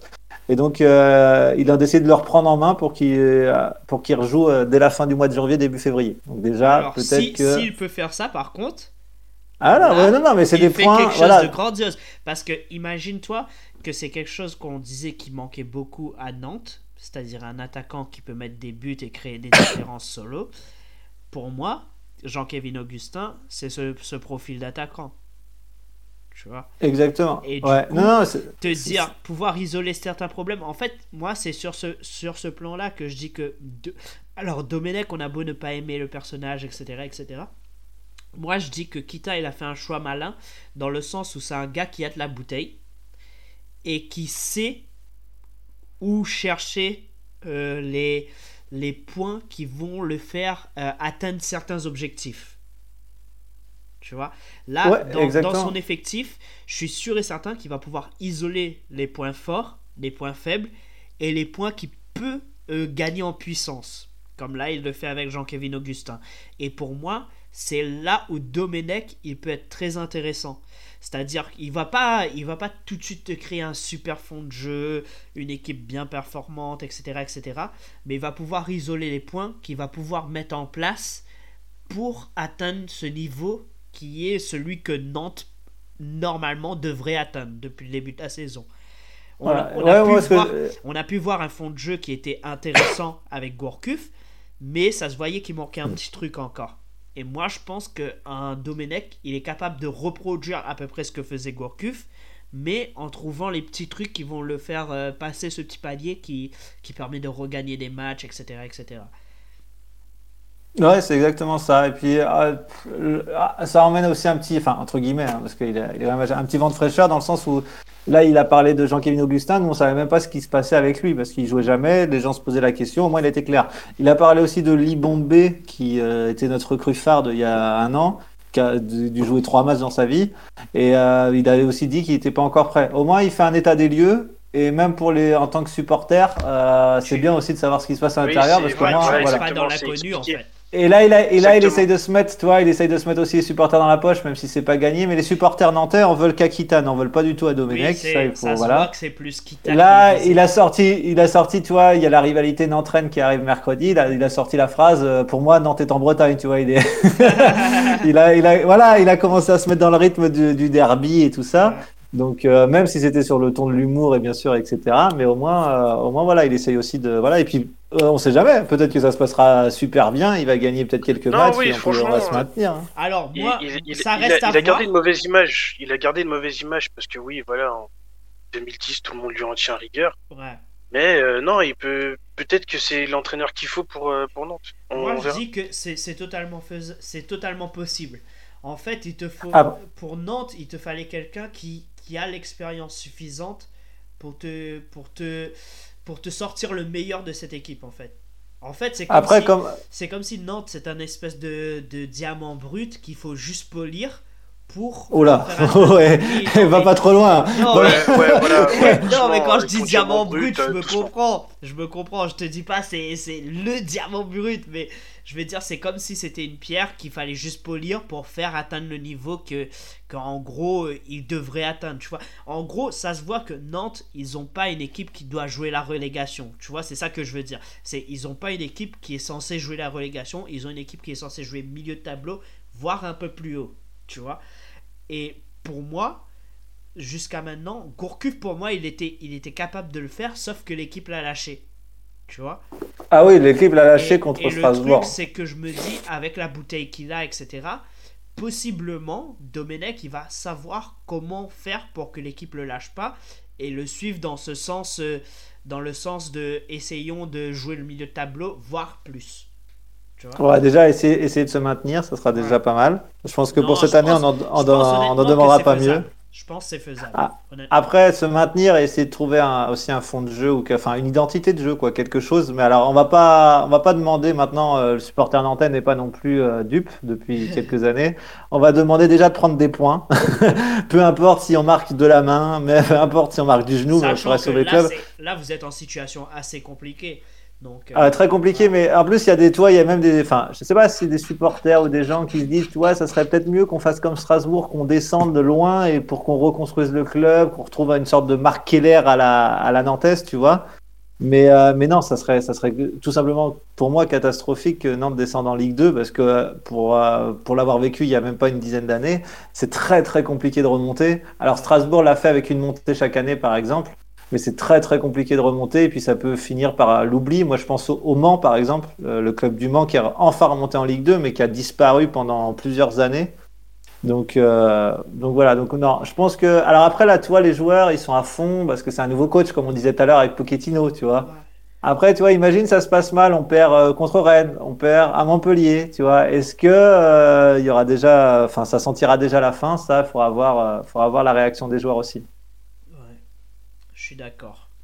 Mais bon, on- on- en tout cas, quelque chose sur lequel on peut être sûr, c'est que, en gros, euh, c'est sûr et certain qu'il y aura une dynamique positive qui va se créer dans un premier temps avant, euh, avant de faire un état des lieux. Il y a toujours ça quand un nouveau coach est mis en place. Il y a toujours cette petite dynamique positive qui, qui fait que on gagne des matchs ou on arrache des points là où on nous attend pas, ce genre de choses quoi. Oui, exactement. Et puis là, en plus, on commence direct par le derby. Donc, euh, enfin, j'espère que quand tu es joueur, un derby, euh, entre guillemets, ça te met encore une motivation supplémentaire. Enfin, du, du moins, je l'espère. Voilà, voilà. Après, sinon, si vous voulez, on peut parler de. Alors, très rapidement, il y aura un, nouveau, un autre coach qui sera sûrement sur la sellette, euh, puisque apparemment il refuse de prolonger. Et ça sera Villas-Boas. Il a, il a sorti, euh, il a fait une, euh, une déclaration dans un journal portugais aussi. C'est exactement ça. En gros, dans, dans le journal portugais, il a dit qu'il se voyait mal prolonger de deux ans dans un club qui ne place pas bien ses priorités. En Ah, il, a envoyé du, il a envoyé du lourd. hein. Oui, en gros, selon lui, euh, les dirigeants marseillais ne, ne, ne placent pas bien leurs priorités en termes de, enfin, en termes de communication médiatique, en termes de, de décision sur certains plans. En Et gros, il, vi- il visait qui? Il visait, euh, euh, il visait héros ou plus haut? Je pense que c'est plus héros parce qu'il parle de communication. En gros, il t'a dit. Alors, j'essaie. Attends, j'essaie de retrouver l'article très rapidement. En gros, ce qu'il disait, c'était un truc du style. euh, euh, que, que l'OM avait les capacités pour jouer. euh, enfin, avait le standing et la, la possibilité d'être un club du premier plan, mais que la, communication était faite de telle sorte qu'on passait en second plan en fait. Et D'accord. alors, il avait donné un exemple. Attends, j'essaie de le retrouver. Vous pouvez discuter en attendant le temps que je trouve ça. Bah, que dire. À part Après- que ce serait dommage. Moi, je trouve, enfin, vraiment, si Marseille perd Villas-Boas, ce serait dommage. Parce que euh, il y a eu, euh, il y a eu Bielsa qui a rendu tout le monde fou, à tort ou à raison. On a maintenant même les pros et les anti-Bielsa en France. Et je trouvais que depuis lui, Marseille, ils avaient plus trop cette stabilité. C'était compliqué avec les entraîneurs, parce que voilà, Marseille, c'est toujours euh, un environnement compliqué avec euh, les supporters, euh, tout ce qui va autour, parce que Marseille se veut être un club compliqué. Il n'y a rien de compliqué à Marseille, hein, mais bon. Et du coup, moi, je trouve que voilà, Villas-Boas, il est arrivé, on a beaucoup douté de lui au début, à, raison. Parce que bon, pour quelqu'un qui, il y a quelques années encore, était censé être le, le, le, euh, le Special 2, donc euh, le, le, disciple de Mourinho, qui était allé se perdre euh, en, en Russie, et au final, bah, il, était, il est revenu là à Marseille, tout se passe bien, et, cette équipe, elle joue. moi, je trouve que ce serait vraiment dommage pour Marseille de le perdre. Ouais, après. Euh, voilà quoi, faut le retrouver après l'entraîneur. Voilà, est-ce que lui a envie de rester aussi? C'est ça aussi la question. parce que ça, ça. Le, le, fait qu'il envoie, alors lui, tu vois, il est tranquille financièrement, il n'a pas besoin d'argent, entre guillemets, parce qu'il est déjà riche de base. Est-ce qu'il se dit, bon, écoute, lui, son rêve un jour, c'est de devenir euh, président de Porto, tu vois, ça, c'est son, c'est son rêve, euh, c'est son rêve ultime. Mais, Ouais, ça c'est son rêve, c'est être le président de Porto et bon pour l'instant il y en a un qui est en place depuis, euh, depuis beaucoup d'années. Et, euh, et, ce qui se dit de toute façon, euh, j'aurai pas les joueurs que je veux, euh, même si je me qualifie en Ligue des Champions, on va être encore la risée parce que le mercato va être très compliqué et qu'il n'a pas les joueurs, euh, il pas les joueurs adéquats. il a peut-être pas envie de revivre la même saison. Donc est-ce que lui s'est pas déjà mis dans la tête je, bah, je finis l'année puis après euh, déjà cette année-là qu'il a en plus c'était du bonus puisqu'à l'origine il devait partir. Il devait partir l'année dernière. Exactement. Là, on sait très bien qu'il y a des joueurs euh, comme Tovin, tu vois, qui vont sûrement, qui vont aussi partir, je pense. Sanson, Alors, voilà, Tovin, j'ai retrouvé l'article. Donc, en gros, il te dit les deux gros, les deux gros problèmes à Marseille. C'est le sentiment d'amour-haine qu'il y a entre les, les supporters et ceux qui sont en place dans le club. Donc en gros, c'est très, c'est, autant ils aiment le, ils aiment les gens qui sont au club qu'ils peuvent les détester. Et, ça se voit aussi au niveau, euh, enfin, euh, à la séparation médiatique qu'il y a entre les journaux provinciaux et, et le club. En gros, ils n'arrivent pas à avancer dans le même sens dans leur communication, etc. Et le deuxième truc. Ouais, il visait, il visait la Provence, le journal de la Provence. Exactement. Mais après, comment, comment vouloir un journaliste qui fait son boulot, quoi? Ouais, c'est ça. Et après, le deuxième truc, c'était euh, en gros, selon lui, l'OM qui devrait être au premier plan, mais enfin qui a tout pour être au premier plan médiatique euh, en termes de communication, etc. Et en termes de, standing, il, se retrouve au second plan ou même plus loin parce que euh, les dirigeants ne font pas de leur priorité d'être au premier plan. Leur priorité, c'est remplir, enfin entrer dans les bons clous euh, pour le, ce qui, s'agit du fair play financier. Donc en gros, le, le gros souci des dirigeants euh, marseillais, c'est euh, le business. Après oui, parce qu'ils vont sûrement pas remettre de l'argent. Enfin, voilà, c'est ça. En gros, il veut te dire que le but de Marseille, le but de Marseille aujourd'hui, c'est pas d'avoir une équipe super compétitive et mettre les sous pour avoir une équipe super compétitive, c'est d'entrer dans les clous du fair play financier, donc quitte à vendre des gros joueurs. Je pense que c'est ça qu'il veut dire, et je pense qu'implicitement, il nous fait comprendre que euh, il y a certains joueurs qui vont partir, tu vois. Ah oui, bah ça, enfin, ouais, Tovin. Après, Sanson. Sanson. Une offre de 18 millions est tombée récemment. Après, ils sont encore blindés. Il y a toujours Strootman, tu vois, il y a toujours Germain. Enfin, c'est toujours des salaires. Alors, même si Germain fait, fait ses rentrées de match, hein, il y a pas, j'ai pas, pas à dire dessus. Mais c'est des salaires qui voudraient se débarrasser, quoi. Ouais. Ah, mais c'est ça le, problème. À... C'est ça le problème à Marseille. Il y a eu, il y a eu, euh, il y a eu une mauvaise gestion au niveau des salaires ou autre. Euh, il y a, y a 3-4 ans où ils ont donné des salaires monstrueux à des mecs en fin de carrière. Et je pense qu'aujourd'hui, ça fait partie des choses qui bloquent le club. Mm, mm. Et euh, bon après bah les joueurs on peut pas leur en vouloir. Hein. Je serai à la place de Strootman. euh, Bien je sûr que je. Ah bah non, mais euh, on sera tous.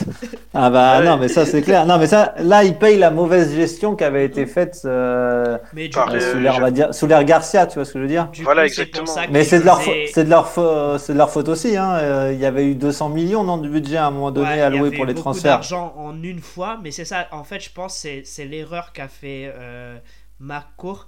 Il a donné trop de sous en une seule fois, au lieu de dire, écoute, je vous donne tant maintenant, gérez ça.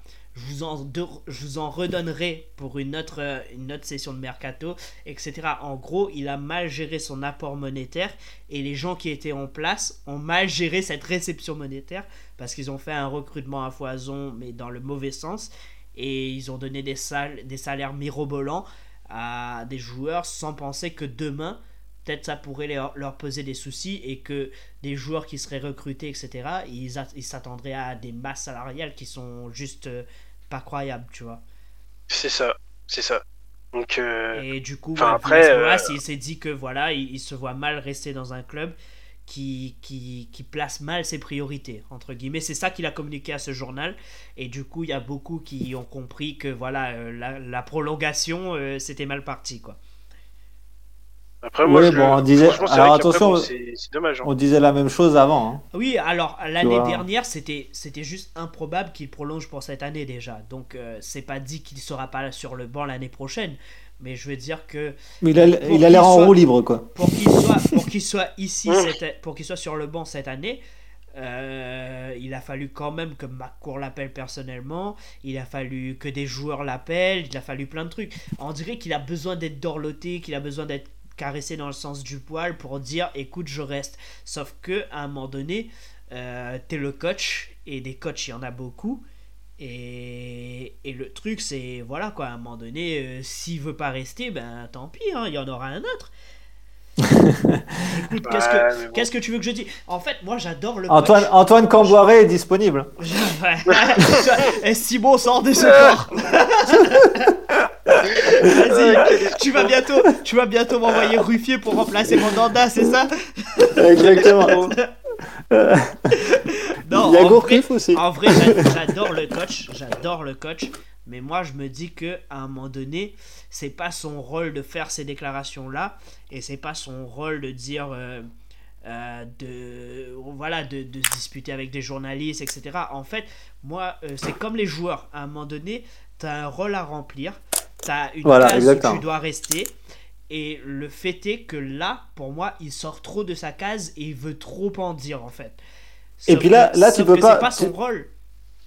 Tu peux pas, tu peux pas en vouloir au journal La Provence qui en fait dit, bah, en- alors j'extrapole, qui dit, euh, bah, vous étiez nuls les gars en Ligue des Champions. Alors euh, le jeu Sauf est que merdique. Alors cas. ils, ils ont- et voilà, exactement. En fait, ils ont pas dit ça comme ça, mais en fait, c'est ce qu'ils leur reprochent d'a- d'avoir un peu descendu le, le jeu de, de Marseille et tout. Mais le, le mec de la Provence, qui a quand même un journal réputé dans, dans le, dans le Sud-Est, va pas, va pas mettre, euh, ouais, super, on a, per- on a perdu, on, On a est perdu. dernier de la... Exactement, quoi. Enfin, c'est ça que je comprends pas, ou que tout le monde voit qu'il y a un fond de jeu quand même qui a ses limites et que là, les, les, les résultats en Ligue 1 euh, sont de, enfin, sont de moins en moins bons. C'est-à-dire que avant, ils marchaient un peu sur l'eau malgré, malgré leur jeu, mais là, les, les résultats sont en train de les rattraper. Les mecs de la Provence vont pas marquer, euh, oh, ouais, cool, on a, on a bien joué, mais on a perdu 2-1 à Angers, les gars. Donc, C'est euh, Euh, c'est moi, que je je. sais pas, je sais pas ce qu'ils ont. Alors si c'est des entraîneurs étrangers qui viennent en France, j'ai l'impression qu'en fait pour eux la France, au niveau des médias, euh, on doit être gentil avec eux. On doit toujours leur rappeler qu'ils ont euh, qu'ils ont fait du. Qu'on a de la chance de les avoir, tu Oui, vois. c'est- C'est la chance c'est de les limite ça. avoir. C'est limite ça tout, en fait. tout, Tourelle qui nous dit euh, oui, euh, vous avez l'air de tendance, à, oublier que oui, euh, j'ai emmené les clubs en finale de Ligue des Champions et tout, c'est bien, mais une nouvelle saison, mec, donc c'est bon. Ce que t'as fait la saison dernière, c'est oublié, c'est le foot. Et parce que moi je trouve, je trouve que niveau niveau média, on n'est pas les pires. Ah non, mais largement. Moi je trouve que Moi, voilà, je pense Non, c'est clair. Moi, je pense Et j'ai que- l'impression. Ah bah attends, ont. regarde, regarde en Espagne, euh, regarde Marca, Ah, As, Marca- regarde euh, ce qui se passe. Voilà. euh, Voilà. ils incendient, s'ils doivent incendier un club, ils le font, mais à, à, à, jou- à cœur joie. Hein. Ils, s'en donnent à cœur joie et ils, C'est ça, ils y vont à ça. fond. hein. Mais Et regarde ce qui se fait en Angleterre France, aussi, euh, tu vois. Ouais, tu vois. En France, euh, t'arrives, euh, t'es, t'es, t'es coach en France, et non, les médias, ils doivent être de ton côté, ils doivent être bien pour toi, ils doivent te dorloter. Et si c'est pas le cas, c'est, le, de la faute des médias parce qu'ils m'aiment pas. Et, euh, Sauf en que fait, moi, ça, c'est quelque chose qui m'énerve parce que, en gros, tu veux que les médias restent à leur place en, en- en ne commentant pas ci ou en, en ne commentant pas ça, mais sauf que toi, en tant que coach ou en tant que joueur, tu vas pas vouloir rester à ta place. C'est-à-dire que toi, tu C'est vas ça. te permettre de dire ci ou ça. Exactement. Donc pourquoi, pourquoi eux, ils resteraient à leur place si toi, tu le fais pas en fait? Tu Non, puis surtout, je sais pas, c'est leur métier, hein, de... Ben, c'est de- ça. euh, Mais non, mais c'est ça. C'est, c'est leur fait, métier au de. final, de- de chacun joue leur rôle en fait. Leur, leur rôle à eux, c'est ça, c'est critiquer les prestations, c'est c'est de vendre du papier. Donc pourquoi tu vas tu vas te permettre de dire, écoute, euh, euh, ça Mais- tu mais- devrais pas le dire ou ça tu devrais pas le dire. S'il l'a dit, c'est qu'il devait le dire en fait, c'est tout, basta. Bah, parce C'est que ça. ouais, voilà, bah, c'est ça qui me déçoit parce qu'il enfin, il a quand même de l'expérience, même si c'est pas en tant, que, en tant que coach, il a pas non plus une très grande expérience, mais en tant que joueur, il sait très bien comment sont les médias. Enfin, tu vois ce que je veux dire? Ils vont, il sait Voilà, très bien exactement. que si s'il joue comme de la, comme, enfin, s'il joue mal et qu'il perd, il sait très bien que derrière dans le dans les médias, ça va pas être, euh, voilà, c'est pas, c'est pas, une chaîne télé. c'est sûr. Exactement. C'est pas une chaîne télé qui parle euh, que de son club ou Ah qui est oui. supporter de son club. Tu vois ce que je veux dire Et C'est même, et même enfin, si c'était le cas, même si il c'était le cas, critiquerait. Ouais, il exactement. Sinon, c'est de la propagande. Que tout simplement, tout simplement, le gars, il ne fait pas le taf. Tu peux pas, tu peux pas t'attendre à ce qu'on dise que tu as fait un travail spectaculaire, que ce soit en Ligue de Champions ou même en Ligue 1, quand tu le fais pas en fait. Exactement. Donc euh, voilà, moi, moi, alors c'est pour ça que je dis, alors j'adore le coach, hein, mais c'est pour ça que je dis, si à l'heure d'aujourd'hui on ne peut pas le prolonger et qu'il doit partir, et ben qu'il parte. Et pareil, et pareil pour certains joueurs, ceux qui, ceux qu'on ne pourra pas prolonger parce qu'ils font des caprices ou que ceci ou que cela, et ben qu'ils partent, parce que tout simplement le club il reste en place, mais ces gens-là ils partiront, ils reviendront, peu importe, mais le club il sera toujours là en fait. Et voilà. Et oui, ils sont, il a, enfin, ils sont de passage. C'est ça qu'il faut qu'ils se mettent dans la tête. Ils sont de passage et, euh, et voilà. Après, ça se passe plus ou moins bien. Mais alors de là, critiquer euh, la presse. Alors, tu peux critiquer plein de choses. C'est la première fois que je voyais quelqu'un critiquer la presse, quoi, comme ça, ouvertement, comme ça. Non, Il y a- mais, Il non, comme je vous ai dit, il faut, les dorloter. Oui, faut, faut les dorloter. Forcément, euh, Je vu le niveau du vu le niveau du championnat, quand on a un, entraîneur étranger, eh ben faut le dorloter parce que sinon, eh ben il repart à l'étranger. Il préfère se faire savater dans les autres pays qu'en France. Voilà. Ça en dit long sur le niveau, sur la perception qu'ont les autres de notre championnat. Ah Voilà, sachez-le, c'est clairement ça. hein. C'est en gros le, le championnat français. Mais en fait, c'est la faute. euh, On a médiatiquement, on a pris trop de temps à prendre de la place. En fait, on, on prend un peu plus de place au fur et à mesure avec les gros clubs comme, euh, comme le PSG, etc. Parce que l'institution et l'argent fait que ils prennent de la place médiatiquement. Mais sauf que le temps que ça, ça, ça prenne de la place, ben, t'avais plein d'autres championnats qui étaient déjà en place. Du coup, on a toujours été vus comme les petits poussés d'Europe, comme les gars qui sont là, mais qui font un peu tâche dans le paysage, tu vois. C'est ça. Et Que- du coup, ben, c'est facilement critiquable le petit poussé, hein, c'est... Donc euh, voilà. Euh, vous, ça vous dit qu'on parle un peu foot et notamment, je, je pense qu'on pourrait ouvrir. euh, alors là, depuis tout à l'heure, on parle de tout ce qui est externe au foot, l'arbitrage, les coachs, etc. Moi, j'aimerais bien qu'on parle de, de deux équipes dont les formes, euh, dont la dynamique de forme a beaucoup changé depuis leur confrontation. Euh, C'est Arsenal et Chelsea.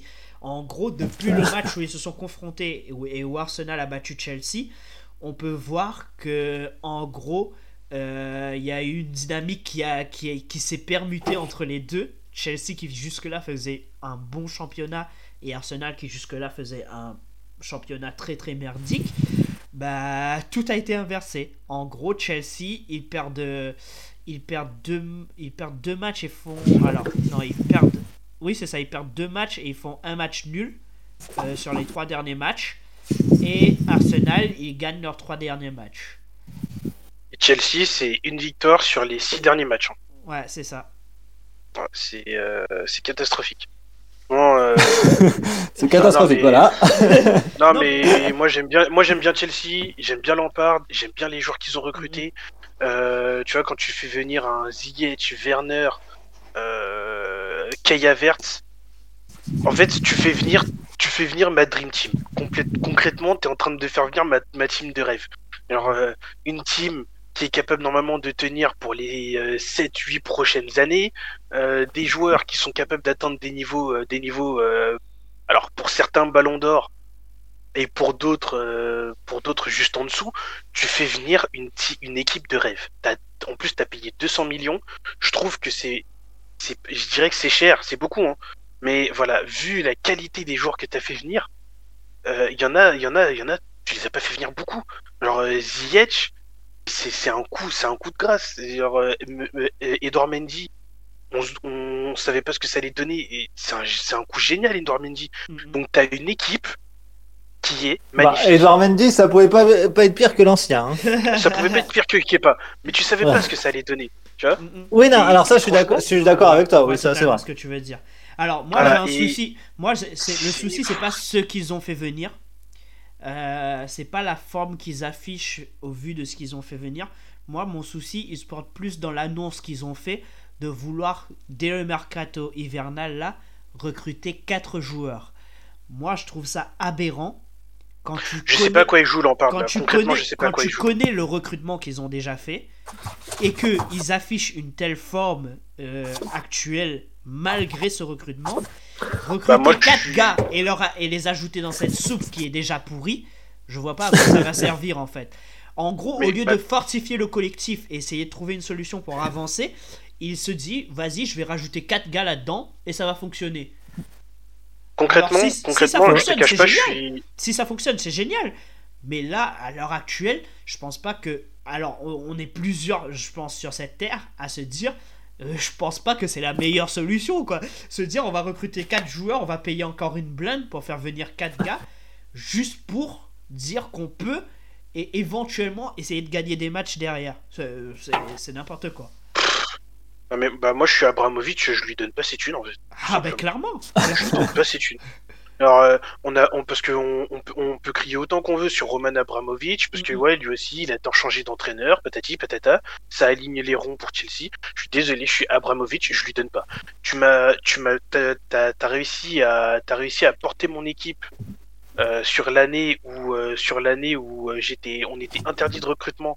Tu termines sur le podium avec avec Mason Mount et Tammy Abraham en titulaire. Et donc, l'année qui suit, je te donne tes 200 millions parce que tu me fais comprendre que voilà, bah, faut passer un palier. Et pour te, pour ça, genre concrètement là, pour, euh, pour te faire humilier par City à domicile, non, non, non, abuse pas, abuse pas. Moi, je te donne pas, je te donne pas si c'était que ça, parce que juste avant, et voilà. avant le City, il chope un nul. juste avant ça, il perd à Arsenal.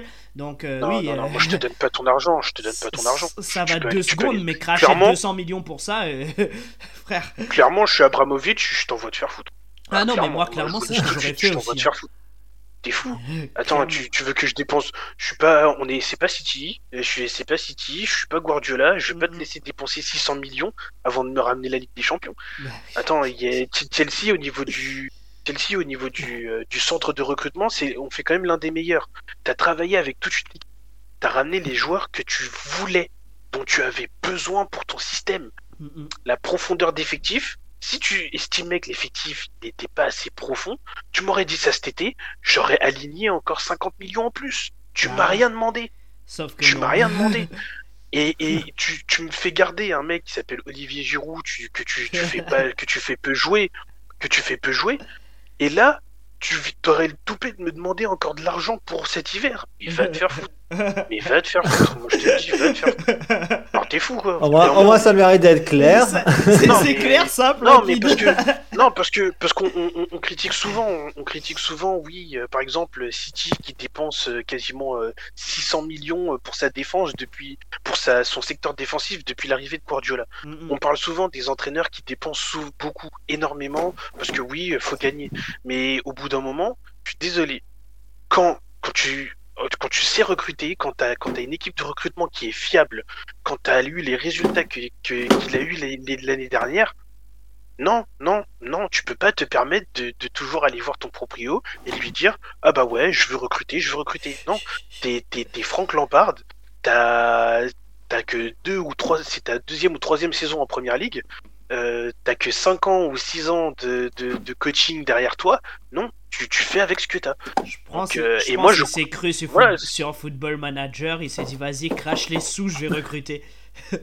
Non, mais même sur Football Manager, euh, même sur Football Manager, déjà on nous donne pas 200 millions. donc, euh, non, non, il faut, faut, faut arrêter de déconner au bout d'un moment. Et je suis désolé avec fou, les joueurs qui. Je comprends pas. Kaya Vert, je comprends pas. En fait, euh, je comprends pas. Alors là, ok, je suis, je suis sévère. C'est qu'une première partie de saison. Il reste encore euh, la deuxième Oui, partie reste- de ils, saison. ils peuvent se refaire parce qu'ils avaient fait quand même une Voilà. bonne première partie de saison. Ouais, ils avaient Exactement, bien puis- commencé. Avant, avant, Puis- avant les vacances, ils étaient quand même pas mal. Hein. Bah, depuis, depuis, ce que champion- ce Ziyech, championnat, euh, il est depuis ouvert. que Ziyech s'est blessé aussi, c'est ça, ça, ça fait mal aussi parce que tu vois qu'en en- au point de vue création de jeu, ça se fait sentir qu'il manque quelque chose. Donc, euh, ah oui, non, mais clairement, voilà. c'est- Donc voilà, c'est sévère. Mais euh, non, non, non, non.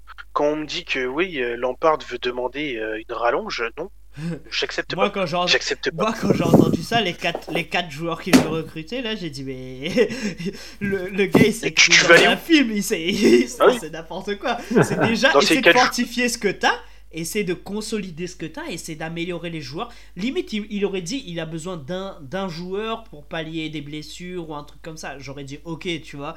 Mais là, quatre joueurs et il va sûrement vouloir dépenser à foison. Euh, Bah, pas, déjà, déjà rien que rien que le premier, ça va être Declan Rice. Declan euh, de, de West Ham, je crois. Euh, le attends, gars qui, Rice. qui est prévu de, de coûter je sais pas combien de millions là. Voilà, Rice, ça va coûter cher. Ça va coûter cher. Donc déjà rien que ça, ça veut dire que le premier, ton premier recrutement, ça va être un mec qui va te coûter déjà, euh, qui peut potentiellement te coûter 60 millions.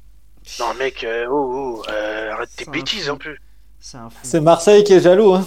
ah mais clairement, clairement. Bah, L'Europe est jalouse même. L'Europe est jalouse. Donne- Donnez, donnez-nous, euh, donnez-nous c'est- l'argent moi je trouve d'Abramovich. ça fou. Après, après tu vois, le- si on peut faire le parallèle, parce que depuis leur rencontre, euh, la Avec dynamique Arsenal. a complètement changé. Arsenal, depuis la rencontre Ouais. avec Chelsea, je pense qu'ils ont trouvé leur match référence quand ils ont joué Chelsea. Et depuis ça, paf, ils ont enchaîné trois victoires, tac, ils se sont mis bien.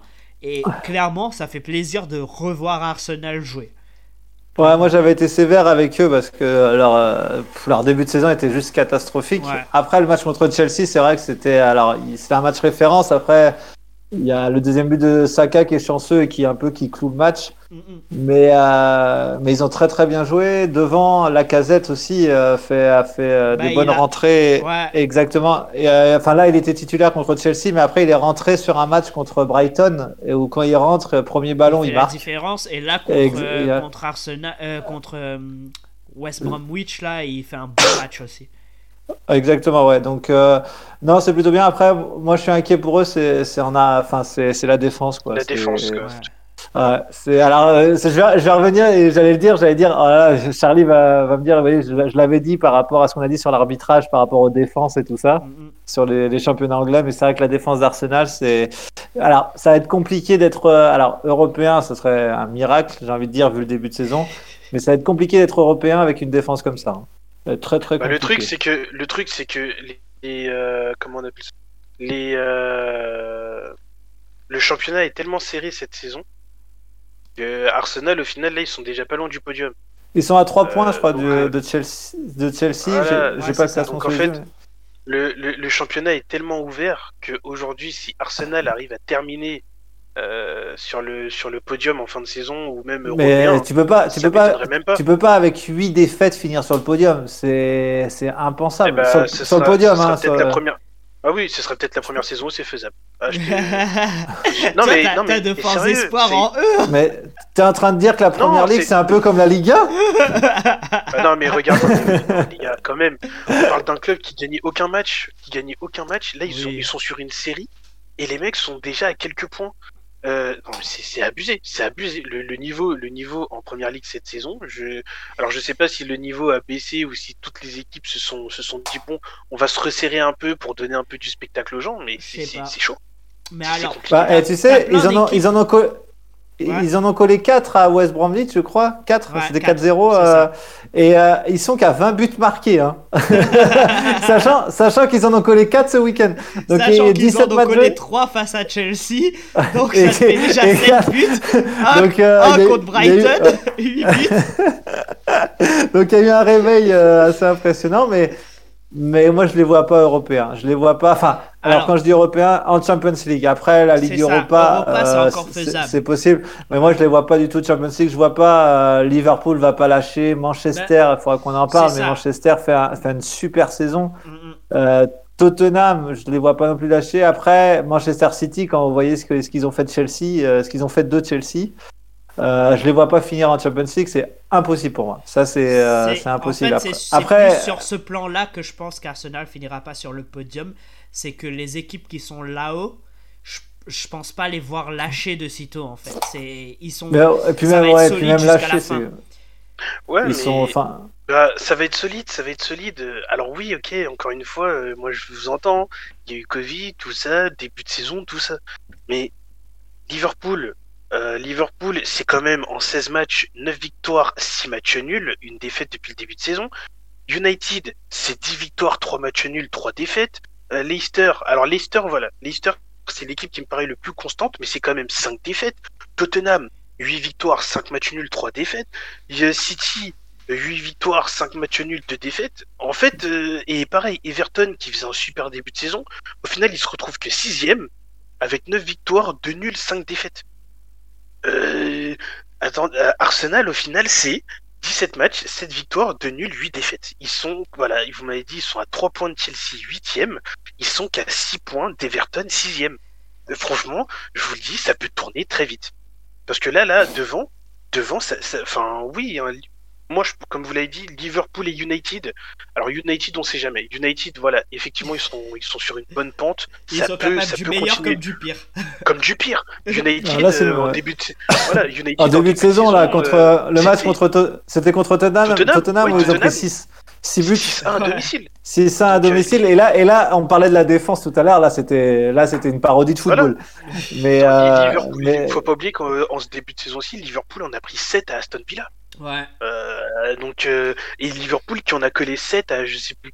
Il y a 2-3 il y a, il y a deux, trois semaines. Je- franchement, je vous dis, cette saison, euh, Alors, Arsenal qui finit dans le saison, top 4, C'est simple. c'est possible. Toutes les possible. défenses de, de Première Ligue, elles sont, elles sont très très compliquées. Quand tu vois ce que Leeds a fait, c'était 5-0, un truc comme ça, je crois. Ils ont mis 5-0. Ouais, c'est ça. Non, non, euh, en ouverture, Liverpool. Euh, non, Leeds. Non, il y a eu. Ah, ouais, à Leeds contre. Bah ouais, en, en ouverture contre Liverpool, je crois qu'il y a eu 3-2. 3-2 Alors, pour Liverpool. attends, c'est 3-2 il y a eu 3-2 il y a eu 3-2 3-2, ouais, 3-2. Bah, c'était pas Avec, sur euh, cette semaine, c'était sur celle d'avant alors. Parce que je sais que. Oui, Leeds qui prend, euh, qui a pris l'eau. Oui, oui, ils ont ouais, pris je sais 6 que. buts contre Ah non. United. United Charlie qui leur a- Charlie Leeds euh, Liverpool c'était 4-3 à 4-3, voilà. Ah, attends. Mais euh, Parce que je Leeds en a rappelle pris avoir 6. regardé un petit match où ils avaient mis 5-0, c'était pas mal. N- non ils Ah, ont mis Leeds, 4-0 euh, là 6-2, ils ont perdu 4 Ouais, euh, c'est- 3-0 face à Tottenham, un truc comme ça. Euh, ah non, non Voilà, contre avaient- West Bromwich Voilà, ils avaient gagné 5-0 5-2 5-2 contre Newcastle. Ah ouais. ils ont gagné Ouais, 5-0 un contre match. West Bromwich aussi hein. Ouais, voilà, tu vois, c'est en fait les défenses cette année, c'est c'est soit tu c'est soit tu mets c'est soit toi tu mets 5 buts, soit t'en encaisses 5. Non mais on, on l'avait Ouais. dit, euh, on l'avait dit avant que Leeds, enfin moi je l'avais dit la dernière fois que Leeds, euh, faut pas, euh, Leeds c'est tout, euh, c'est soit tout, tout bleu, ouais c'est tout, c'est tout ou rien. Il y a pas de, il y a pas de 0-0 quoi, c'est pas possible. Alors c'est très agréable à regarder, mais pour se qualifier en Coupe d'Europe c'est pas possible ça non plus. Ouais. Après, Ouais. c'est un promu, donc euh, une chose à la fois. Déjà, qu'ils se mettent bien.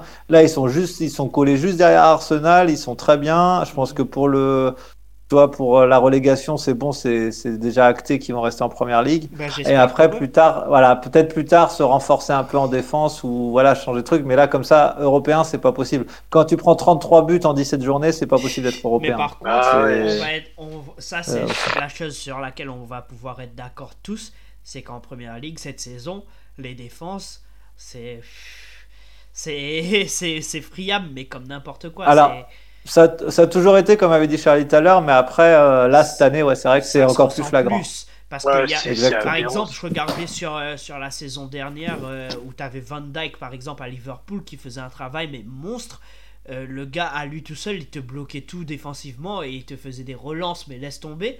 Et, et je me dis que, tu vois, c'est. C'est, c'est- défensivement cette saison, c'est tu regardes, tu te dis mais il y a personne en fait. C'est les gars ils sont en vacances, c'est quoi? C'est, c'est n'importe quoi. C'est porte ouverte. Ah oui non mais c'est, c'est fou. Ah non, franchement, cette saison- moi je vous le dis, hein, cette saison Arsenal qui finit européen, c'est possible.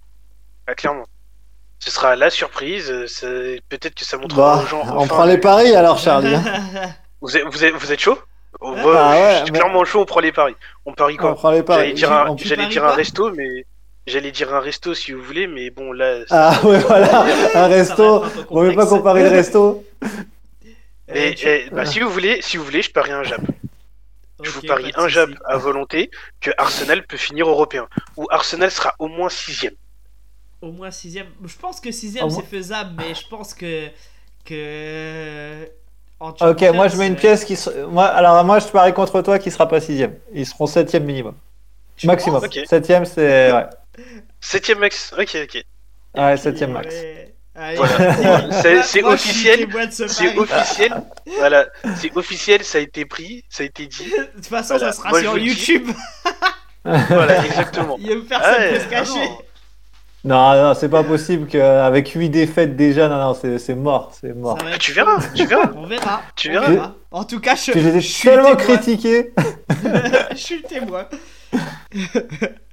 Alors, euh, Ouais.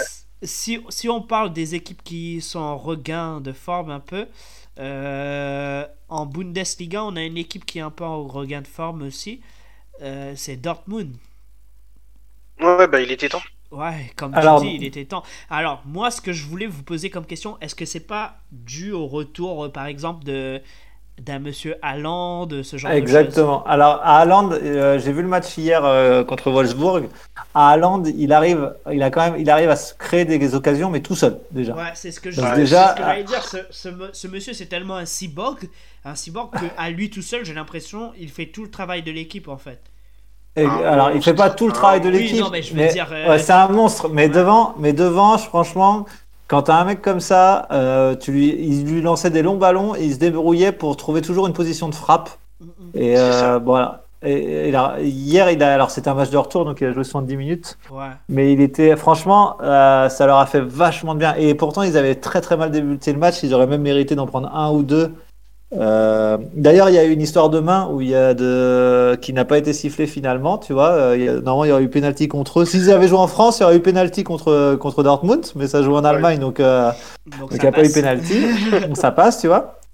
Mais euh, Wolfsburg, qui est très très solide, hein, qui est une très très bonne équipe de Bundesliga d'ailleurs, et euh, a très très bien joué le coup dès le début. Et après, euh, tranquillement, ils ont mis leur jeu en place. Et c'est vrai que quand tu as un renfort comme Haaland devant, euh, même ça a fait de la place pour, euh, par exemple, j'ai vu un très très bon euh, Sancho, Ouais, que, chose qu'on on a, non mais chose Sancho, sur ce match-là. quelques occasions, il y a quelques occasions quand même où Ouais. euh, tu te dis que le Sancho d'il y a quelques mois de cela, Ah oui, bien sûr, mais par rapport. mais Oui, par Ah, ça, rapport à ce que j'ai vu. Du... Ouais. Non, je parle du début de saison, moi, Oui, de ce que j'ai vu de Dortmund du début de saison. C'est clair Je que parle pas du. voilà. tu, tu vois qu'il est meilleur sur ce match-là.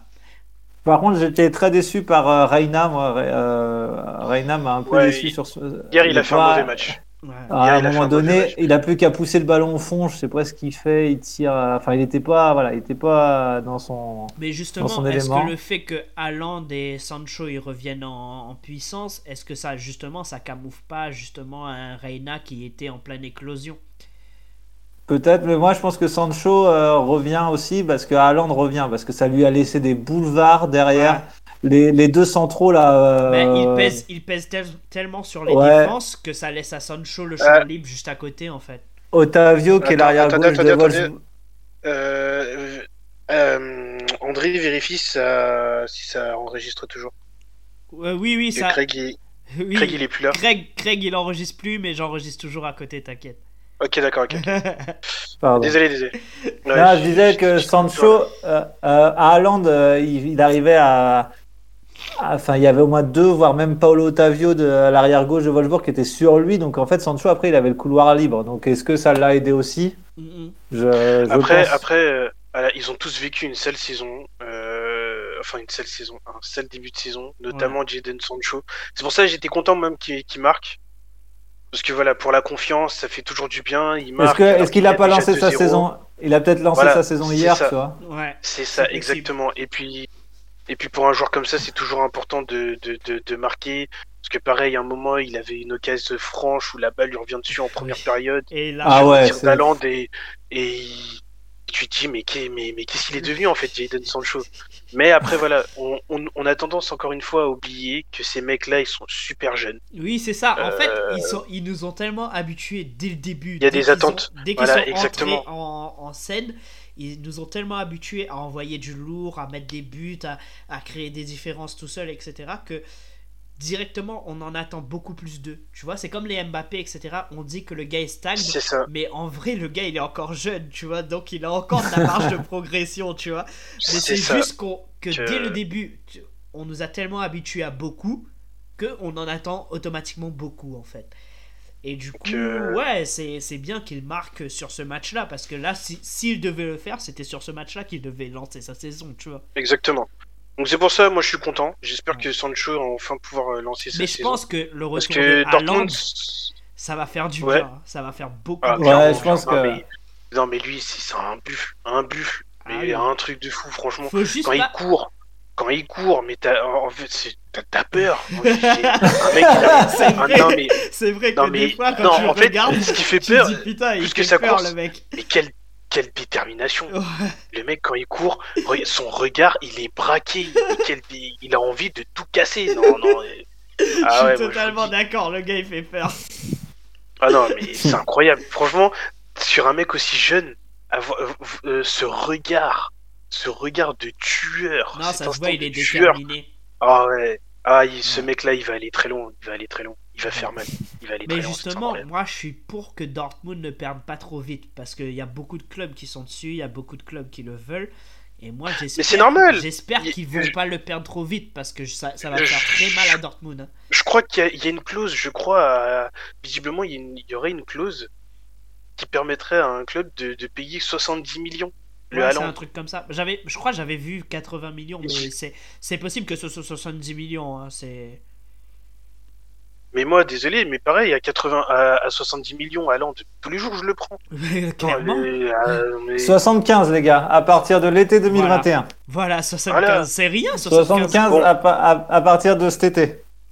Alors après, après, après. Alors après, c'est c'est rien avant Covid. Après Covid, peut-être que c'est beaucoup pour euh, certains gros. Ça, ça dépend quel pour le Real Madrid, ce sera pour le Real Madrid, ce sera pas beaucoup. Voilà. pour Nantes, ça sera limite. Pour Nantes, ça sera limite. Parce que si tu prends Chelsea qui lâche, deux, qui, qui, lâche 200 millions sur un mercato et qui 6 mois après te dit on va recracher des millions. Euh, Ce que j'allais dire, voilà. 75 millions pour eux c'est des broutilles. Hein. c'est de après Chelsea, en attaque ils sont blindés là maintenant. Chelsea, il n'y a plus de place pour eux. non mais euh, alors moi-même j'interdirais à Hollande d'aller à Chelsea. Ah non mais ça serait ah, n'importe quoi. Ça serait euh, déconne pas. Déconne pas. Mais euh, non, non, mais, eh, cet été, cet été on, fera, on fera sûrement des émissions mercato qui seront pas mal intéressantes vu le nombre de joueurs sous, euh, en fin de contrat et des gros ah, joueurs qui ont des clauses comme ça. J'aimerais dire aussi, alors aux supporters du Chelsea qui nous écoutent, non, John Luigi Donnarumma ne signera pas à Chelsea. Arrêtez avec Mais il lui reste 6 mois pour 3, il peut faire ce qu'il veut. Oh, et Chelsea, ils viennent, d'acheter le gardien, ils viennent d'acheter un gardien, Chelsea, c'est bon. Ils viennent d'acheter un gardien, arrêtez, arrêtez. Rayola, il, y a quelques détails. non, arrêtez, arrêtez, arrêtez. C'est parce Dortmund, que, euh, Dortmund aimerait un gardien comme ça parce que euh, leur gardien Bourki, il a encore quelques lacunes, hein. ah surtout sur les sorties. Hein. Arrêtez, arrêtez, arrêtez. c'est du faux espoir, c'est du faux espoir. Il a, il, a, il a même refusé de prendre un appel du dirigeant d'Inter. Il sait qu'il va signer parce qu'il aime ce club. Donc arrêtez avec les fausses rumeurs sur Twitter. Non, parce que quand tu joues au Milan, c'est chaud d'aller à l'Inter après. C'est pour ça qu'il a refusé il, il fait peut-être juste monter les enchères aussi. C'est surtout. non, non, non.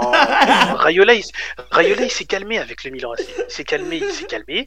Ce que là, j'aime, il, là, il joue avec les nerfs de United, mais il s'est calmé chez nous. Il s'est calmé. Il y a Maldini. ce que j'aime dans la jeunesse, c'est qu'ils croient encore que les joueurs jouent pour, euh, pour le maillot, tu vois, jouent pour euh, machin. Ouais, ça Oh, c'était, ça c'était les années 90, 80, euh, Charlie. Arrêtez. C'est quand nous on Eh, était jeunes, verrez, tu vois, tu peux pas espérer ça. T'es en train de me dire que, t'es en train de dire que Neymar est amoureux du PSG Oh. Non, je suis en train de te dire que John Luigi Donnarumma est amoureux du Milan AC. Le reste, c'est tout. Le reste, c'est pas mon problème. Mais vous verrez, il va et- Bon, bref, voilà, c'était juste pour euh, arrêter les rumeurs. Parce que le meilleur gardien du monde, il va rester dans l'équipe qui, potentiellement pour le moment, va être championne d'Italie. Donc arrêtez, Tu- arrêtez avec vos bêtises. Neuer, Neuer, Arrêtez. il joue en Italie? Oh, arrête Attends, tu me, pa- tu me parles du gardien qui a pris deux buts contre Mayence là en première mi-temps Oh, ce ça c'est des bouts Arrête ça arrive dans la vie. Arrête, arrête, arrête. Faut arrêter, faut Eh, arrêter. Tu crois que nous, notre gardien au Goofy Stadium, là, tu crois que combien de buts il se prend Mais c'est pas pareil, c'est pas pareil. C'est sûr que quand il y- avait moi en attaque en face, euh, tu pouvais prendre que, tu ne pouvais que prendre 10 buts. On Arrête, s'égare, on s'égare. arrête. Non mais non, franchement ouais, cette année ça va être intéressant parce que il y a, y a de sacrés joueurs en fin de contrat. Je pense aussi notamment à David Alaba qui normalement ne de- devrait ne, ne pas re-signer avec le Bayern Et et, j'ai hâte de savoir où il va aller. Ouais. Donc euh, c'est vrai que cet été là, c'est ça va être euh, ça va être très chaud. Mais ouais, pour revenir à Dortmund, euh, bah Haaland à 75 millions. Tu désolé hein, mais peu importe qui tu es, tu si tu peux, tu le prends quoi. Ah Après voilà, les jours. hein. dans tous les cas, dans tous les cas Dortmund, bon, financièrement ils seront gagnants puisqu'ils l'ont payé que 20 millions. Oui, mais bon. Mais euh, Ils voilà c'est sûr que perdre euh, voilà, perdre Haaland maintenant, ce serait dommage. ouais. Ouais. Euh, Que- Juste avant de On faire verra, un petit- on verra bien. Juste avant de faire un petit tour des, des différents championnats, euh, si vous voulez, on peut aborder une équipe qui, fait le travail, mais qui reste pour le moins pas très convaincant. Euh, je parle de Barcelone. Ah oui, t'es parti en Espagne. Ouais. Vous avez vu que, euh, pour finir avec l'Allemagne, vous avez vu que Schalke n'a toujours pas gagné Oui. et que Schalke a changé d'entraîneur. Ah, ils, ont, euh, ils ont viré leur entraîneur qui était Manuel Baum et ils ont pris Christian Gross et Ah, euh, ça, l'électrochoc s'est fait. Si, si, ils ont changé ça pendant. Et l'électrochoc s'est fait, ils ont perdu que 3-0 ce, ce week-end. Donc, euh, désastre. donc voilà. Donc euh, là, je pense que c'est fini. Enfin, c'est fini. C'est pas fini, mais c'est là, c'est là, même avec le changement d'entraîneur, euh, tu te prends 3-0 derrière. Comme on parlait, on parlait d'électrochoc tout à l'heure pour Nantes, on sait jamais tout ça. Ouais, vous voyez que ça, ça veut aussi. Ouais, ça, ça- veut pas dire Ah, exactement. C'est pas voilà, c'est pas une obligation puisque Ouais. Schalke ça va pas marcher du tout. Ouais. Schalke, c'est- Donc, Ouais, bah, après, je pense qu'ils vont finir en Barcelone. D2. hein. De toute façon, après, on pourra revenir en un peu sur l'Allemagne si tu veux, parce qu'on a d'autres choses à dire sur l'Allemagne. Mais du coup, euh, juste avant de faire le petit tour, euh, le petit tour ouais, on- si on peut parler de du coup Barcelone-Huesca. Ou voilà, Quel Barcelone- match de merde. Voilà, c'est ce que j'allais dire. c'est ce que j'allais dire. Merci, tu m'as coupé l'herbe sous le pied, mais merci. euh, tu tu l'as dit là très là. haut. Moi, j'allais prendre un peu plus de tact pour en parler. Oh, Alors, bon, Barcelone gagne, mais pff, comme tu dis, quel match de merde. Tu vois, Ah ouais, c'est ouais. c'est pénible Mais à regarder. C'est pénible, c'est pénible. Non, Chaque semaine, on dit, euh, j'ai l'impression qu'on dit la même chose. Tu vois, déjà, t'as Braithwaite qui est toujours titulaire, les gars. T'as Braithwaite d'autre. qui est Il y a titulaire. personne d'autre. Je sais bien qu'il y a personne d'autre, mais c'est pas normal qu'il y ait Braithwaite qui est titulaire à Barcelone, quoi. Et... Ouais, mais tu, tu, C'est- Il y a tu quoi mets- que ça Si, Non, mais c'est- là, oui. choquant, mais il y a, il y a personne d'autre en fait. Tu, tu, tu Bah, n'as il pas y le choix. a. Ouais, tu peux essayer avec Griezmann, tu Non, vois. mais tu Griezmann, peux- non, en, en, en neuf, ça, Non. ça fonctionne pas. Ça Bah, fonctionne pas. Il a déjà pas, essayé, ouais, ça, tu- ça marche pas. Putain, pas le choix. c'est- En fait, il a, c'est il a chaud, vraiment quoi. pas le choix, mais justement, je trouve ça problématique qu'au Barça, tu te retrouves dans la situation où t'as pas le choix. Tu vois quand Mais c'est pas normal que d'avoir un seul attaquant, Voilà, un quand- seul attaquant de classe internationale quand ça. même. Quand Quand tu t'appelles Barcelone. Quand t'es le Barcelone, déjà l'e- l'erreur elle se trouve dans le pa- dans le moment où ils seront où Bartomeu, Bartomeu, euh, oui bref le, le dirigeant, il a laissé partir, il a laissé partir Suarez Bartomeu, pour- Bartomeu, voilà, tu peux Bartomeu. réessayer. Bartomeu, Bartomeu, voilà. il a laissé partir Suarez pour pratiquement que dalle, quoi. Tu vois Et, et le problème, il s'est déjà posé à cet instant-là où tu laisses ton attaquant de classe mondiale partir pour rien dans une équipe euh, concurrente. Tu vois? Mais le vrai problème au Barça, le vrai problème au Barça, c'est quoi? C'est le salaire de Lionel Messi, qui est un gouffre financier. Non, c'est sérieusement. Mais Euh, clairement, oui. Moi, j'ai- il y a rien à dire. Mais Messi, le salaire de Lionel Messi, c'est un gouffre financier pour le club. Et aujourd'hui, le FC Barcelone, c'est un club qui n'a plus d'argent, simplement. C'est un club qui, pour les finances, a dû laisser partir euh, Neymar pour 200, enfin non, pour la clause et aussi peut-être pour renflouer les caisses, a dû laisser partir Neymar pour 220 millions d'euros. C'est un club qui aujourd'hui s'est séparé de Luis Suarez parce que c'était l'un des plus gros salaires du club. Euh, c'est un club qui aujourd'hui recrute des, des joueurs, je dirais pas de seconde zone quand même, mais presque, et qui essaye de faire des coups en recrutant de jeunes joueurs parce que ce club n'a plus d'argent. Oui, Mais on me dira le Covid a touché ça- tout le Mais- monde, et même avant Bar- ça- Bartomeu, le Barça. Bartomeu n'est plus le, le président là. hein. Oui, il l'était. Non, non, non, Quand, Suarez il- il est parti, plus- il l'était.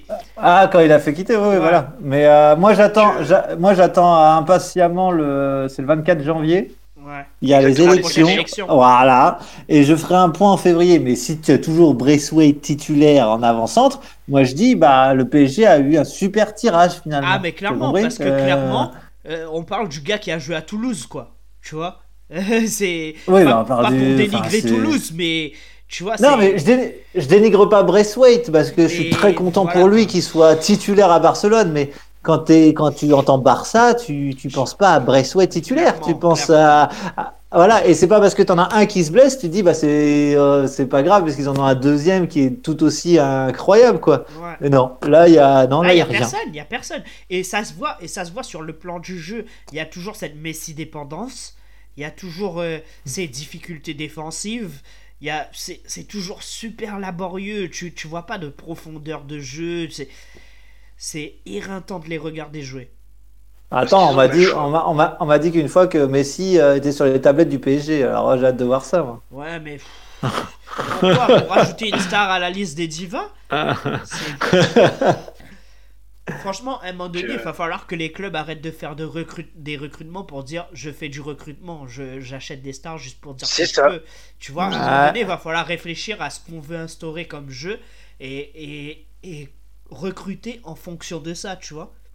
Mais c'est Ah là non, où... c'est- c'est- Parce que C'est- quand tu c'est là recrutes un, où, un, euh, bref, un Braithwaite Vas-y. en laissant partir Ouais. un Suarez, excuse-moi, mais ton envie de jeu, c'est pas créer euh, du jeu euh, qui appuie un, un attaquant qui va pouvoir mettre des buts en solo face au gardien, tu vois. C'est. Oui, d'accord. c'est- C'est c'est là c'est où, c'est là où euh, on, on pourra peut-être faire un sujet dessus un jour, mais c'est là où on comprend toute l'importance euh, des, des, des cellules de recrutement et des- et d'un d'un club fonctionnel. De Ouais. dire où- là où toutes les strates travaillent ensemble. Car, Ouais. pour, euh, car il faut que la cellule- les cellules de recrutement puissent identifier les besoins du coach euh, qui lui-même doit passer par le directeur sportif. Et c'est là où voilà, un club de foot, c'est pas simplement des types, qui, des types qui se baladent sur un terrain, c'est aussi voilà toute une organisation qui doit se mettre en place pour que ce soit fonctionnel. Et c'est beaucoup plus compliqué qu'il n'y paraît. Voilà, tout simplement. Moi, limite, euh, à l'heure actuelle, quand je regarde les matchs du Barça, j'ai limite envie qu'ils perdent en fait. Parce que, clairement, en termes de jeu, changement. en termes de Ouais. jeu, c'est c'est n'importe quoi. Moi, je dis, mais qu'ils perdent un peu, que ça bouge et que, tu vois, que, que ce club redevient le Barça, tu vois. Le... Parce que là, clairement, pour moi, quand je regarde la Ligue espagnole, mais pour moi, c'est l'Atlético, le Real, euh, un petit peu les autres, les, autres équipes, genre Séville, ce genre de choses. Mais clairement, je vois pas Barça euh, être dans ses concurrents directs pour le, pour le, le haut du tableau. Enfin, Non, ils, il, ils il sont en faudra beaucoup. hein. ils sont là-haut, ils, ils gagnent des matchs parce que c'est le Barça, ils arrivent toujours sur une individualité ou un petit truc à gagner des matchs. Mais clairement, quand tu regardes le, le jeu que fournit des Atlético Madrid, des Real Madrid, euh, il y a plein d'équipes cette année qui, tu vois, qui frappent où on les attend pas parce qu'en termes de jeu, c'est très fort. Et pour moi, le Barça, à, l'heure d'aujourd'hui, en tout cas, je dirais pas sur toute l'année parce qu'on sait pas de quoi est fait la suite de la saison, mais en tout cas, à l'heure d'aujourd'hui, ils sont pas au standing qu'on attend d'une équipe qui joue ce haut tableau, tu vois. Ouais, déjà, c'est clair. T'as raison. C'est clair, hein, c'est clair, c'est clair, c'est clair. De toute façon, c'est déjà pour moi, euh, malheureusement, Eric Abidal, c'est quelqu'un qui a été évincé trop tôt. Ouais. Parce qu'aujourd'hui, l'un des meilleurs joueurs du Barça, c'est qui? C'est Ousmane Dembélé. Qui c'est qui l'a fait venir? Eric Abidal. Voilà. Donc, euh, c'est c'est de dire que, voilà, comme, comme le dit Messi, euh, il n'y a plus de projet. Il y a, il y, a, il y, a, il y a plus de. On ne sait pas où le club veut aller. On ne sait pas où quel type de recrues ils veulent, quel jeu ils veulent mettre en place. En fait, c'est tout ça. Et malheureusement, aujourd'hui, pour le Barça, bah, ils doivent partir sur un nouveau cycle. Mais effectivement, voilà, trouver la, la, la formule qui va être adéquate, c'est compliqué, pas si simple. Ouais. Euh, bon, je vais pas faire de parallèle, mais euh, un certain club italien avec un maillot rouge et noir, ça leur a pris quasiment 9 ans. Voilà, 9 ans pour repartir sur un nouveau cycle, avec un nouveau projet et les bonnes personnes au bon poste. Donc euh, le Barça, l'heure euh, le- d'aujourd'hui, 9 ans pour des clubs comme le Barça, c'est. Ils ont pas le temps. ah, c'est énorme, c'est énorme. Bah, c'est Ouais. énorme. 9 ans, c'est c'est énorme. Moi, j'espère qu'ils pourront le faire plus rapidement, mais la vérité, elle est là. Ouais. Ça fait combien de temps que Barcelone n'a pas, n'a pas fait de résultats en Coupe d'Europe hein. Bah, ça va faire euh, bientôt 5, 6 ans. Euh, Attends, on va Quand les je dis 4-5 ans. résultats, euh, allez, demi-finale. Je sais même pas, mais Demi-finale, c'est- ça doit pas. Moi, je me souviens de leur victoire au Stade de France il y a. Ça doit faire 15 ans maintenant. Ouais, c'était en 2006. C'était Au Stade de France contre Arsenal. Ben voilà. C'était en 2006 Ça doit Ah, Tu vois, j'ai ouais, dit 15 2006, Ça doit j'ai être 15 leur ans pile poil. Ouais. Non, non, non, non, non. Leur dernière, les gars, oh, quand même, euh, 2014 ou 2015. Euh, Ah, doucement, deux- euh, alors, donc ça André. fait, Attends, je... Euh, donc ça fait avait, 5 euh, ans. Ouais, il y a eu l'époque euh, Guardiola. Donc ça fait 5 ans que ce club euh, un peu euh, galère, tu vois. Exactement. Euh, c'est. Ça fait déjà 5 ans. Et on n'a pas Ouais. l'impression qu'ils soient sortis du. qu'ils vont se sortir de là assez rapidement. Donc, euh, Non, mais Non, limite, bah ouais, bah, l'impression qu'ils sont au début du, du gouffre, tu vois. C'est Oui. c'est ça le pire. C'est ça, c'est ça. Alors que ça fait déjà 5 ans qu'ils galèrent. C'est fou. Que... Moi, je dis c'est fou. C'est quand t'es un club euh, de ce standing, on peut pas dire, enfin, on- j'allais dire, on peut pas dire qu'ils ont pas de budget. Enfin, ils ont, ils ont le budget comme ils l'ont pas, parce que comme tu dis, dans des salaires comme euh, celui qui donne à Messi, euh, c'est c'est juste. Après, hein, sans remettre en question le, le salaire de Messi, hein, il le mérite. Hein. Oui, non, il le- je dis pas qu'il le mérite pas, mais voilà, ça crée des gouffres, des gouffres dans le club que normalement. Moi, je serais Bressway, je serais jaloux. Du salaire de Messi Là, je demanderais une rallonge, là. Mais bon. Bah, il joue autant que lui Il joue autant que lui. C'est vrai, c'est vrai. Ah, mais Euh, ah, c'est compliqué. Le Barça, en tout cas, en tout cas, en termes de qualité de jeu, puis je pense aussi que voilà, ils ont pas encore trouvé l'entraîneur qu'il leur faut, et que ça, ça joue beaucoup aussi. Voilà, ça joue beaucoup. Tâtonne avec euh, différents coachs, ils ont pas trouvé la bonne formule, et euh, tant que tant que ce sera pas le cas, ils continueront à tâtonner malheureusement. Euh, malheureusement, comme tu dis. Après, bon, ils s'en, euh, on- c'est cyclique. Le football, c'est cyclique. Ils s'en remettront. Ils finiront par trouver la bonne formule, mais voilà, ça risque de prendre. un- Voilà. Ouais, mais c'est ça le problème, c'est que ça, ça puisse mettre du temps et éventuellement beaucoup de temps, tu vois. Et quand t'es. Justement, c'est comme, comme je disais plus tôt, c'est, je suis pas sûr que le temps, ils en aient autant que ça, tu vois. C'est, c'est ça le Bah, oui, voilà, parce que forcément, euh, le, euh, le Barça, c'est une grosse communauté. Enfin, c'est c'est des socios, c'est à qui appartiennent le club. Mm, mm. Euh, c'est un club, c'est quand même l'un des trois clubs les plus réputés mondialement et les plus suivis. C'est compliqué, mais voilà, côté de le fait ça- est qu'aujourd'hui ils sont ils sont rattrapés par les euh, par des problèmes économiques et quand tu as des problèmes économiques dans un club de foot, ça, ça déteint sur toutes les strates. Mm. Ils ont de la chance, ils ont de la chance d'avoir quand même Lionel Messi. Euh, Et à côté de ça, Voilà, quoi, moi ce qui me fait plus peur, c'est que à côté de ça, t'as plein d'équipes qui sont en train de gagner en puissance en fait. C'est surtout ça. C'est que même s'ils essaient de remonter la pente à l'heure actuelle, les équipes, euh, les autres équipes qui sont dans la compétition, elles sont tellement en train de gagner en puissance que je me dis, même si eux ils remontent en puissance, à côté ils montraient tellement plus que malgré ça, ça suffirait peut-être pas, tu vois. C'est ça. Mais ça, après, bah, faudra, faudra, faudra affronter la concurrence. Hein. Ouais. C'est- comme ça aussi. Hein. Le foot, c'est un sport concurrentiel. euh, et tout le monde veut, euh, veut sa part du gâteau. Donc, euh, ouais, bah, ils auront pas le choix. Ils auront pas le choix. Il y a peut-être des petits clubs euh, aujourd'hui qui veulent euh, se créer, une- se frayer une place en Espagne. Enfin, des petits clubs, euh, c'est façon de parler. Bon, Séville, Séville, c'est pas un petit club non plus. Mais Ouais. voilà, il y a des clubs qui sont revenus de loin. Parce que pareil, hein, Séville, on regarde, mais c'est un plan qui dure déjà depuis très longtemps. Quand il fallait aligner les Ligues Europa pour au final ensuite aller en Ligue des Champions et tout, c'est Séville qui l'a fait. Ouais. Donc euh, il y a eu aussi de l'Atlético et aujourd'hui, regarde le- bah, l'Atlético, voilà, c'est un, un contender pour la Ligue des Champions et pour le titre. Donc voilà, c'est c'est comme ça. L'Atlético, ils sont quand euh, même premiers avec euh, trois matchs de retard. Voilà. Tu vois, donc. Parce que, parce que voilà, ils ont, ils ont trouvé la formule. Simeone, il est là depuis quelques années. Le club tourne bien. Il y a aussi des joueurs, une base de joueurs qui tournent et qui se sent bien. Parce que voilà, c'est c'est pas facile. Hein. C'était pas facile au début pour l'Atlético. Mais voilà, Simeone, il a, il a ses piliers. Il a ses, son, sa colonne vertébrale, si je puis dire. Et Suarez, voilà, c'est euh, excuse-moi, mais Ouais, c'est le, Suarez, sauveur, euh, c'est le sauveur de leur équipe. Tu vois, tu fais le parallèle avec euh, Barça qui arrive plus.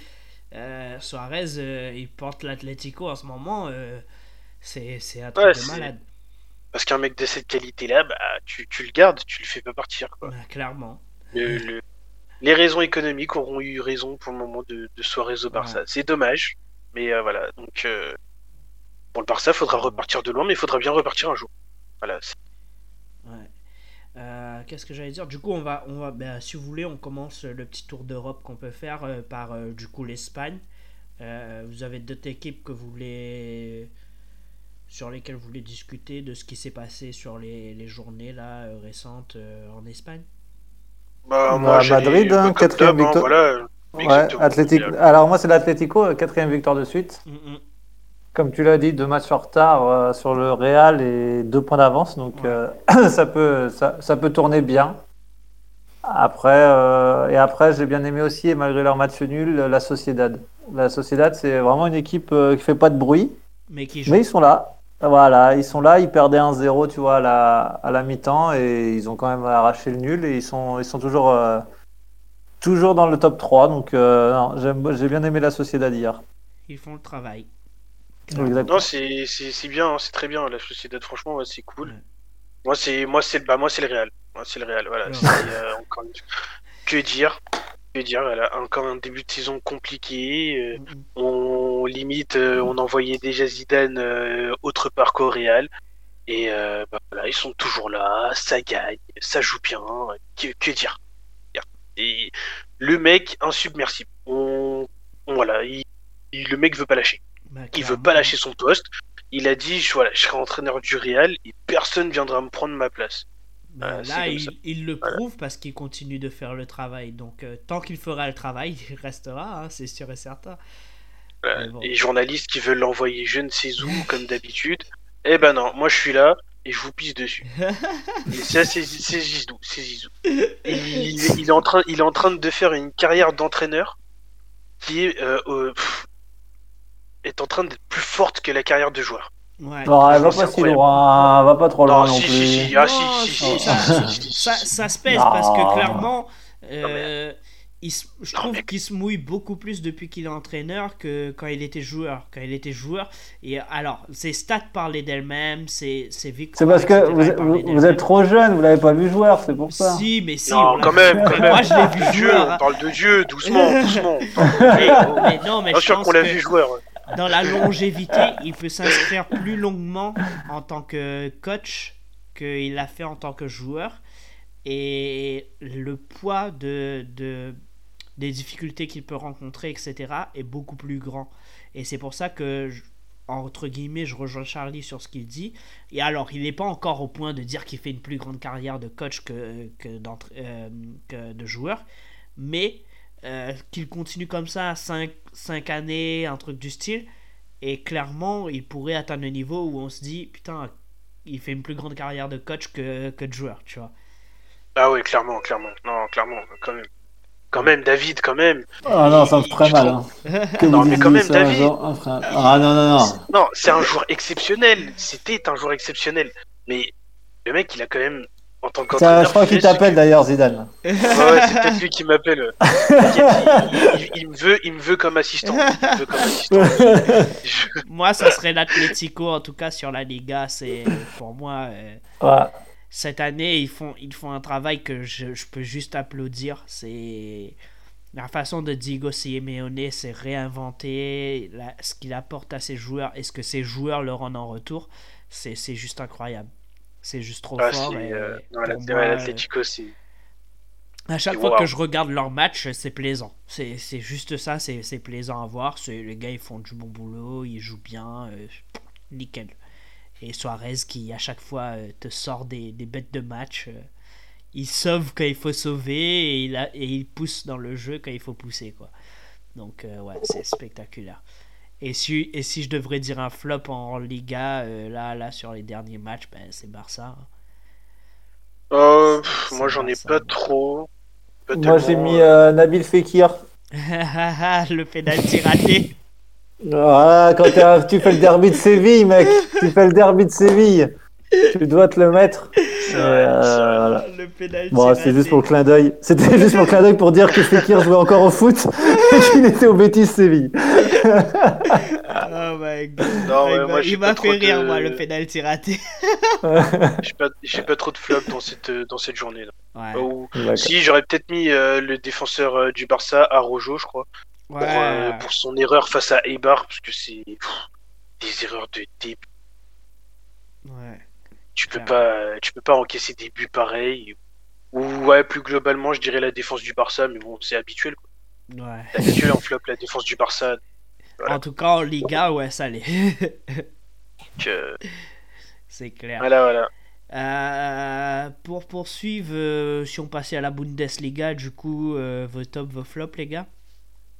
Bon, top, pour moi, j'avais mis euh, Dortmund, mais on en a parlé. Et puis mon flop, euh, toujours Schalke, euh, malgré le changement d'entraîneur. Ouais.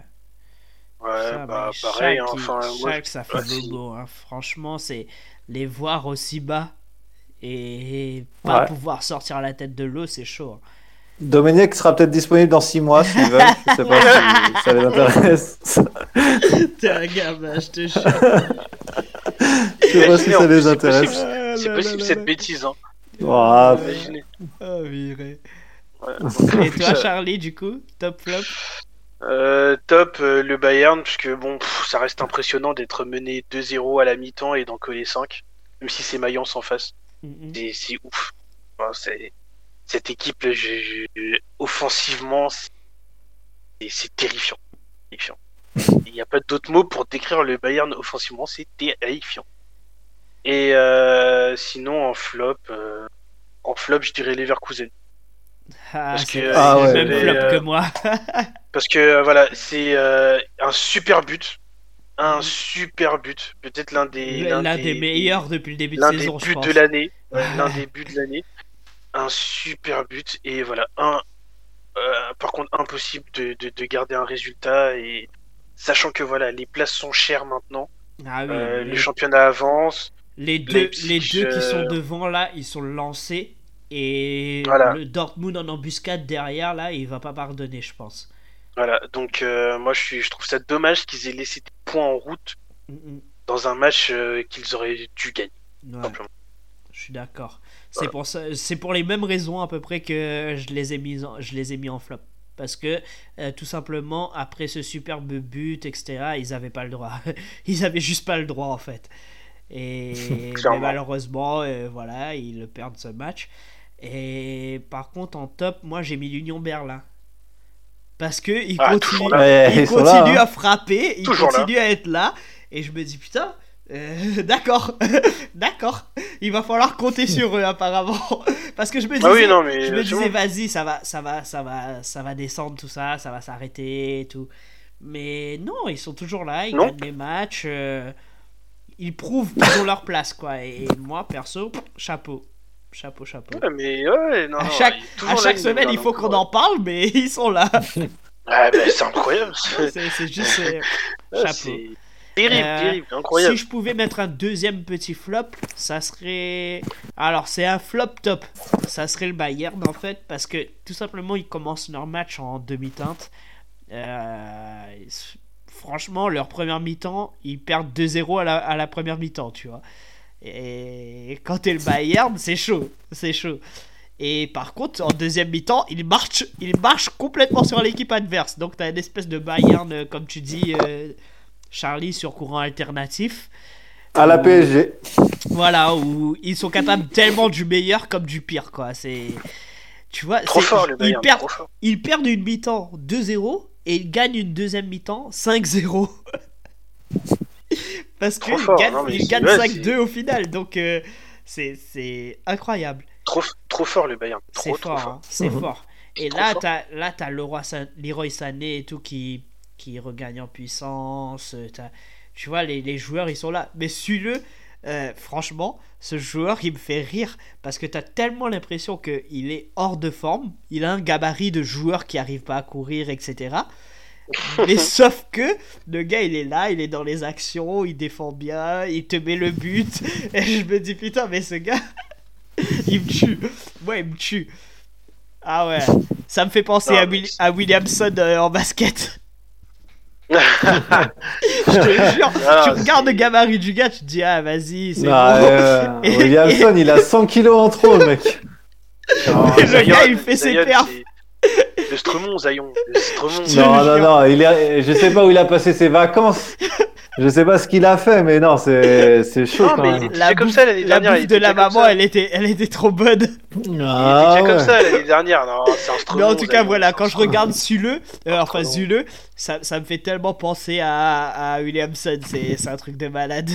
Son gabarit et tout, je me dis, ah bordel, ce gars il va rien faire, mais il fait, il fait ses petites perfs quand même. Ah ouais, non, non, c'est. Ah, il y, a des- il y a des mecs comme ça. hein, Il y a des mecs Ouais, comme ça. je te jure. Euh, on va passer à la ligue euh, qui, que Charlie adore aborder, euh, la Serie A. La, la première ligue tes top, tes flops, Charlie? Que dire Que dire Vraiment, vraiment, je te Oh, donne un alors top. son top, alors son top c'est l'Inter. Bon, c'est- Ouais, ouais, vraiment, vraiment, vous voulez que je donne un top Parce que bon, Allez. voilà quoi. Tout est, Allez. tout est dit quoi. Non, franchement, Euh. beau travail. Franchement, beau, beau travail. C'est. Ah Bah, bon, tu veux dire, mon top, Franchement, le mental, il est là. Les gars, ils font bah, le bien sûr, hein. terrible, terrible.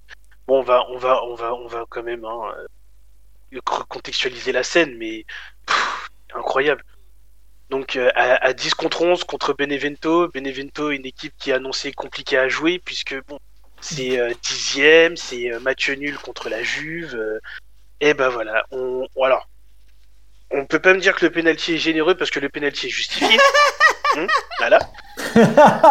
Parce que alors attends attends attends attends. Alors moi comme je dis, comme je Je dis, effectivement Rebic arrive comme une balle. Il arrive comme une balle, d'accord.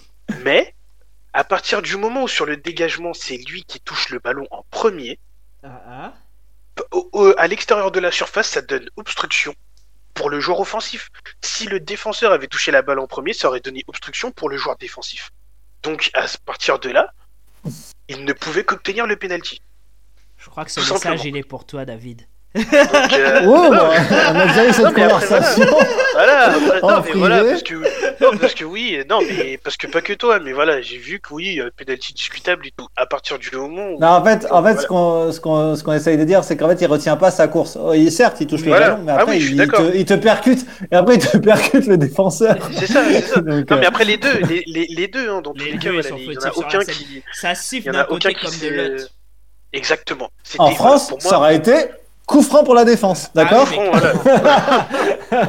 Mais par contre, Après, non. hors, hors cette Moi, action, moi, ce que, je, ce que je tiens à saluer, c'est vraiment le mental de Milan qui reste solide du début à la fin du match, tu vois. Non, alors, je- Ah, pour, pour ah, finir alors, avec le penalty, pour finir avec le penalty, Ouais, ça je te l'avais dit, j'en peux plus de ces équipes de, mais il y en a plein, il n'y a pas que, il y a pas Ah, que Benevento qui font ça. hein. Les relances dans la surface, dans ta propre surface, quand t'as pas les compétences techniques ou t'as été moins fort que ton adversaire, alors ça, que tu vois qu'il arrivé. te, alors que tu vois qu'il te fait un pressing. Mais, mais même Nantes, hein, ils font la même chose. Mais je t'ai dit, mais mec, t'es pas, t'es pas Ronaldinho, quoi. Tu vas, pas- tu vois, quand tu, quand que- Lafont fait la passe à Palois, tu crois que c'est lui qui va dribbler l'attaquant hein, pour faire la relance ou quoi que ce soit? Mais ça. non, mais et ça c'est la mode et c'est partout en Europe. C'est depuis Voilà. qu'ils ont mis la règle où maintenant ils peuvent faire la, la remise dans la surface. ouais, pour dans la un- surface. Exactement. C'est une catastrophe. C'est-à-dire qu'il y a des clubs, ouais, il y a des clubs qui peuvent le faire. Il y a des clubs comme les grands clubs, euh, il y a les clubs anglais qui peuvent le faire parce qu'ils ont les joueurs pour. Mais quand tu t'appelles Benavento, tu fais un super match. Parce que jusqu'au penalty, ils font un super match. Ouais, mais même après ça, match, mais même après pas- ça, Ouais, après ça. mal, hein. Même après, Tu- hein, même tu- après, ouais. tu fais, un ouais, match. tu fais un super match et machin et tout ça et tu gâches tout euh, sur un truc parce que tu t'es cru que t'étais le Brésil. Euh, non, c'est pas possible. Ça, j'en peux plus de ça. Parce Ça, que, les- ouais, les parce re- que c'est c'est la nouvelle mode pour faire Ouais. ressortir euh, pour faire ressortir les attaquants. Tu euh, en fait tu- pour es- pour essayer du coup de comment dire de faire venir les, les attaquants et donc de libérer des espaces à l'arrière. En fait, ils veulent tous jouer un peu comme tu dis à la babel dès l'arrière. En oubliant bah, c'est sympa, mais bah, par contre, faut- quand, tu, quand tu perds le ballon, c'est sympa aussi. voilà, t'es dans la merde. Donc, Mais euh, que, bon. cette, que bien. cette mode, elle prenne très vite fin parce que, comme tu dis, c'est. Oh la bah non, merde. bah non, elle, elle, elle prendra pas fin malheureusement Ah, parce qu'effectivement, il y a des clubs pour qui ça réussit, il y a des clubs qui arrivent à faire sortir la défense et qui arrivent à attraper des espaces derrière. Donc euh, croyez-moi que pour le moment c'est parti pour durer. Ouais. Donc, euh, Euh, voilà, c'est, euh, Alors après voilà, c'est- c'était un, c'était un super match. Voilà, à 10 contre 11, comme, tu, comme vous l'avez dit, on a été solide derrière, on a réussi à garder euh, ce but d'avance et en mettre un deuxième. On a eu de la chance aussi parce qu'ils ont un penalty à 2-0 qu'ils ne mettent pas. Donc, euh, et ils touchent le poteau aussi à 1-0. Donc c'est voilà, toujours insubmersible et voilà, on est toujours là. Et mon flop, bah là-dessus, mon flop, euh, pff, mon flop de la journée, euh, je, je cache pas que j'en ai pas trop, parce que tous les gros ont gagné. Ouais, ils ont gagné leur match, à part la Lazio, euh, ce genre de Voilà, mais j'ai pas. Sinon, C'est vrai la que plupart, pas ils, la plupart, ils ont fait leur match, hein, les gros. Exactement, Ouais. exactement. Donc c'est c'est vrai que pour cette journée, j'ai pas trop de flop à donner. Parce que voilà, c'est. euh, Bah, Il y a quand même Max Lopez qu'on en a pris, euh, qui a pris 5 quand Ben même. moi, justement, c'est ça mon top. Après, ouais, voilà, ça, c'est mon top, c'est que l'Atalanta- la- la- ils ont déroulé, mais sévèrement. C'est.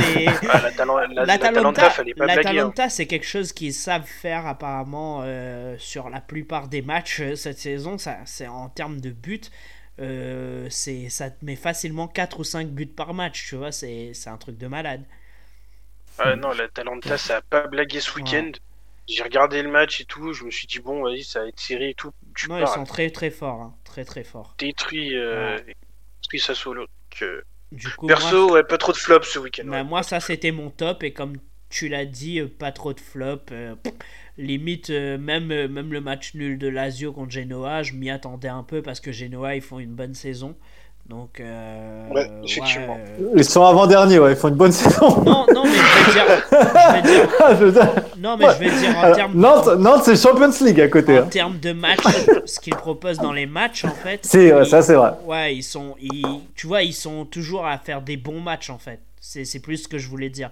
C'est dans le sens où ce qu'ils proposent dans le jeu, etc., c'est c'est fort, en fait. Donc, euh, c'est le match nul contre la Lazio, ça, on pouvait s'y attendre, limite.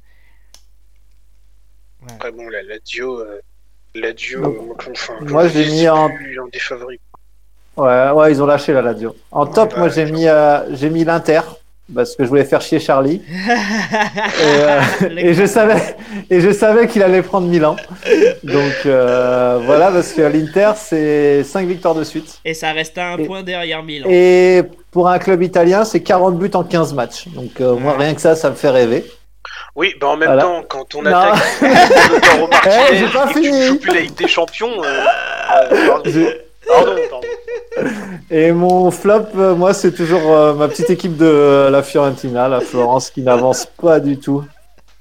Et qui se trimballe 14, ouais, qui se trimballe 14e et qui n'arrive pas à battre Bologne, qui est euh, au, Ouais. niveau, au même classement qu'eux. Mais bon, donc euh, j'ai mis Bologne. Mais comme a dit Charlie tout à l'heure, tous les gros ont gagné, même si la Roma, c'était vraiment compliqué. Ouais.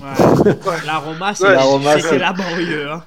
Exactement. Euh, la Roma, exactement. ils sont troisième, mais euh, ils le doivent la troisième place à leur défense, qui est vraiment une défense là par contre, euh, une défense Solide. de fer, Ouais. exactement. Et, euh, et donc voilà. Donc, Oui, et puis bon, ils sont quand même un match d'avance sur Naples et la Juve qui doivent rejouer leur match de début de saison. Donc bon, pour moi, la Roma, là, ils sont actuellement Ouais, voilà. C'est laborieux, mais pour l'instant ça gagne, donc je les ai pas mis. et J'ai préféré mettre euh, le Florence. D'accord, d'accord. Et très rapidement, les top flops euh, du coup de la première ligue? Bah, pff, que dire le flop Chelsea. Hein. Pff, ouais, pas de détails. Je pense qu'on est tous d'accord, non? Ça, on Non est, est d'accord tous là-dessus, ouais. d'accord. Tous Ouais, d'accord moi aussi, là-dessus. On j'ai- est tous Ouais. d'accord sur Non, parce que j'avais mis Chelsea. Ouais, j'ai mis Chelsea aussi. Après, Voilà, c'est, c'est- je pense au euh, niveau du top que ça va différer. Parce que moi, j'ai mis Euh, Manchester United, moi, pour mon top. Moi, j'ai mis perso, City moi, je- pour- parce qu'il se replace. Ouais. Et toi, C'est juste parce qu'il et, se, euh, se replace. ouais. Euh, bah, moi, perso, euh, Arsenal. Parce que Ouais. franchement, euh, Il voilà, à euh, gagner. ils, ils- voilà, ils reprennent, ils reprennent, euh, ils reprennent et enfin on voit la casette jouer euh, avec Aubameyang et Saka qui en ce moment est monstrueux. Ouais. Donc euh, voilà, c'est, il y a rien à dire, il y a rien à dire, il y a très Non, peu à dire en tout et- cas sur Arsenal. C'est, bien de, de, de les voir, euh, de les voir jouer comme ça. Après, Après, avoir, en euh, espérant que ça va continuer, c'est ça le truc. Bah, ça. euh, là, j'ai regardé leur calendrier. Ils reçoivent Crystal Palace. Qui est Et dur à après, jouer ils vont à, cette Ni- année. et après, ils vont à Nouveau Château, Newcastle. Nouveau château. Donc, euh, donc ça va. Et par contre, je viens de m'apercevoir que le 17 janvier, il y a un petit Liverpool-Manchester United. ça, ça a piqué. Ouais, celui-là, ça va faire mal. Ça va faire très mal. Donc, euh, donc, voilà, donc euh, plutôt, ils ont plutôt un calendrier favorable pour euh, des gens qui jouent la la huitième place. Ouais. On va voir qui est-ce qui va payer jeu. sushi. Ouais, mais tranquille, tranquille, je suis serein, je suis serein, je suis serein.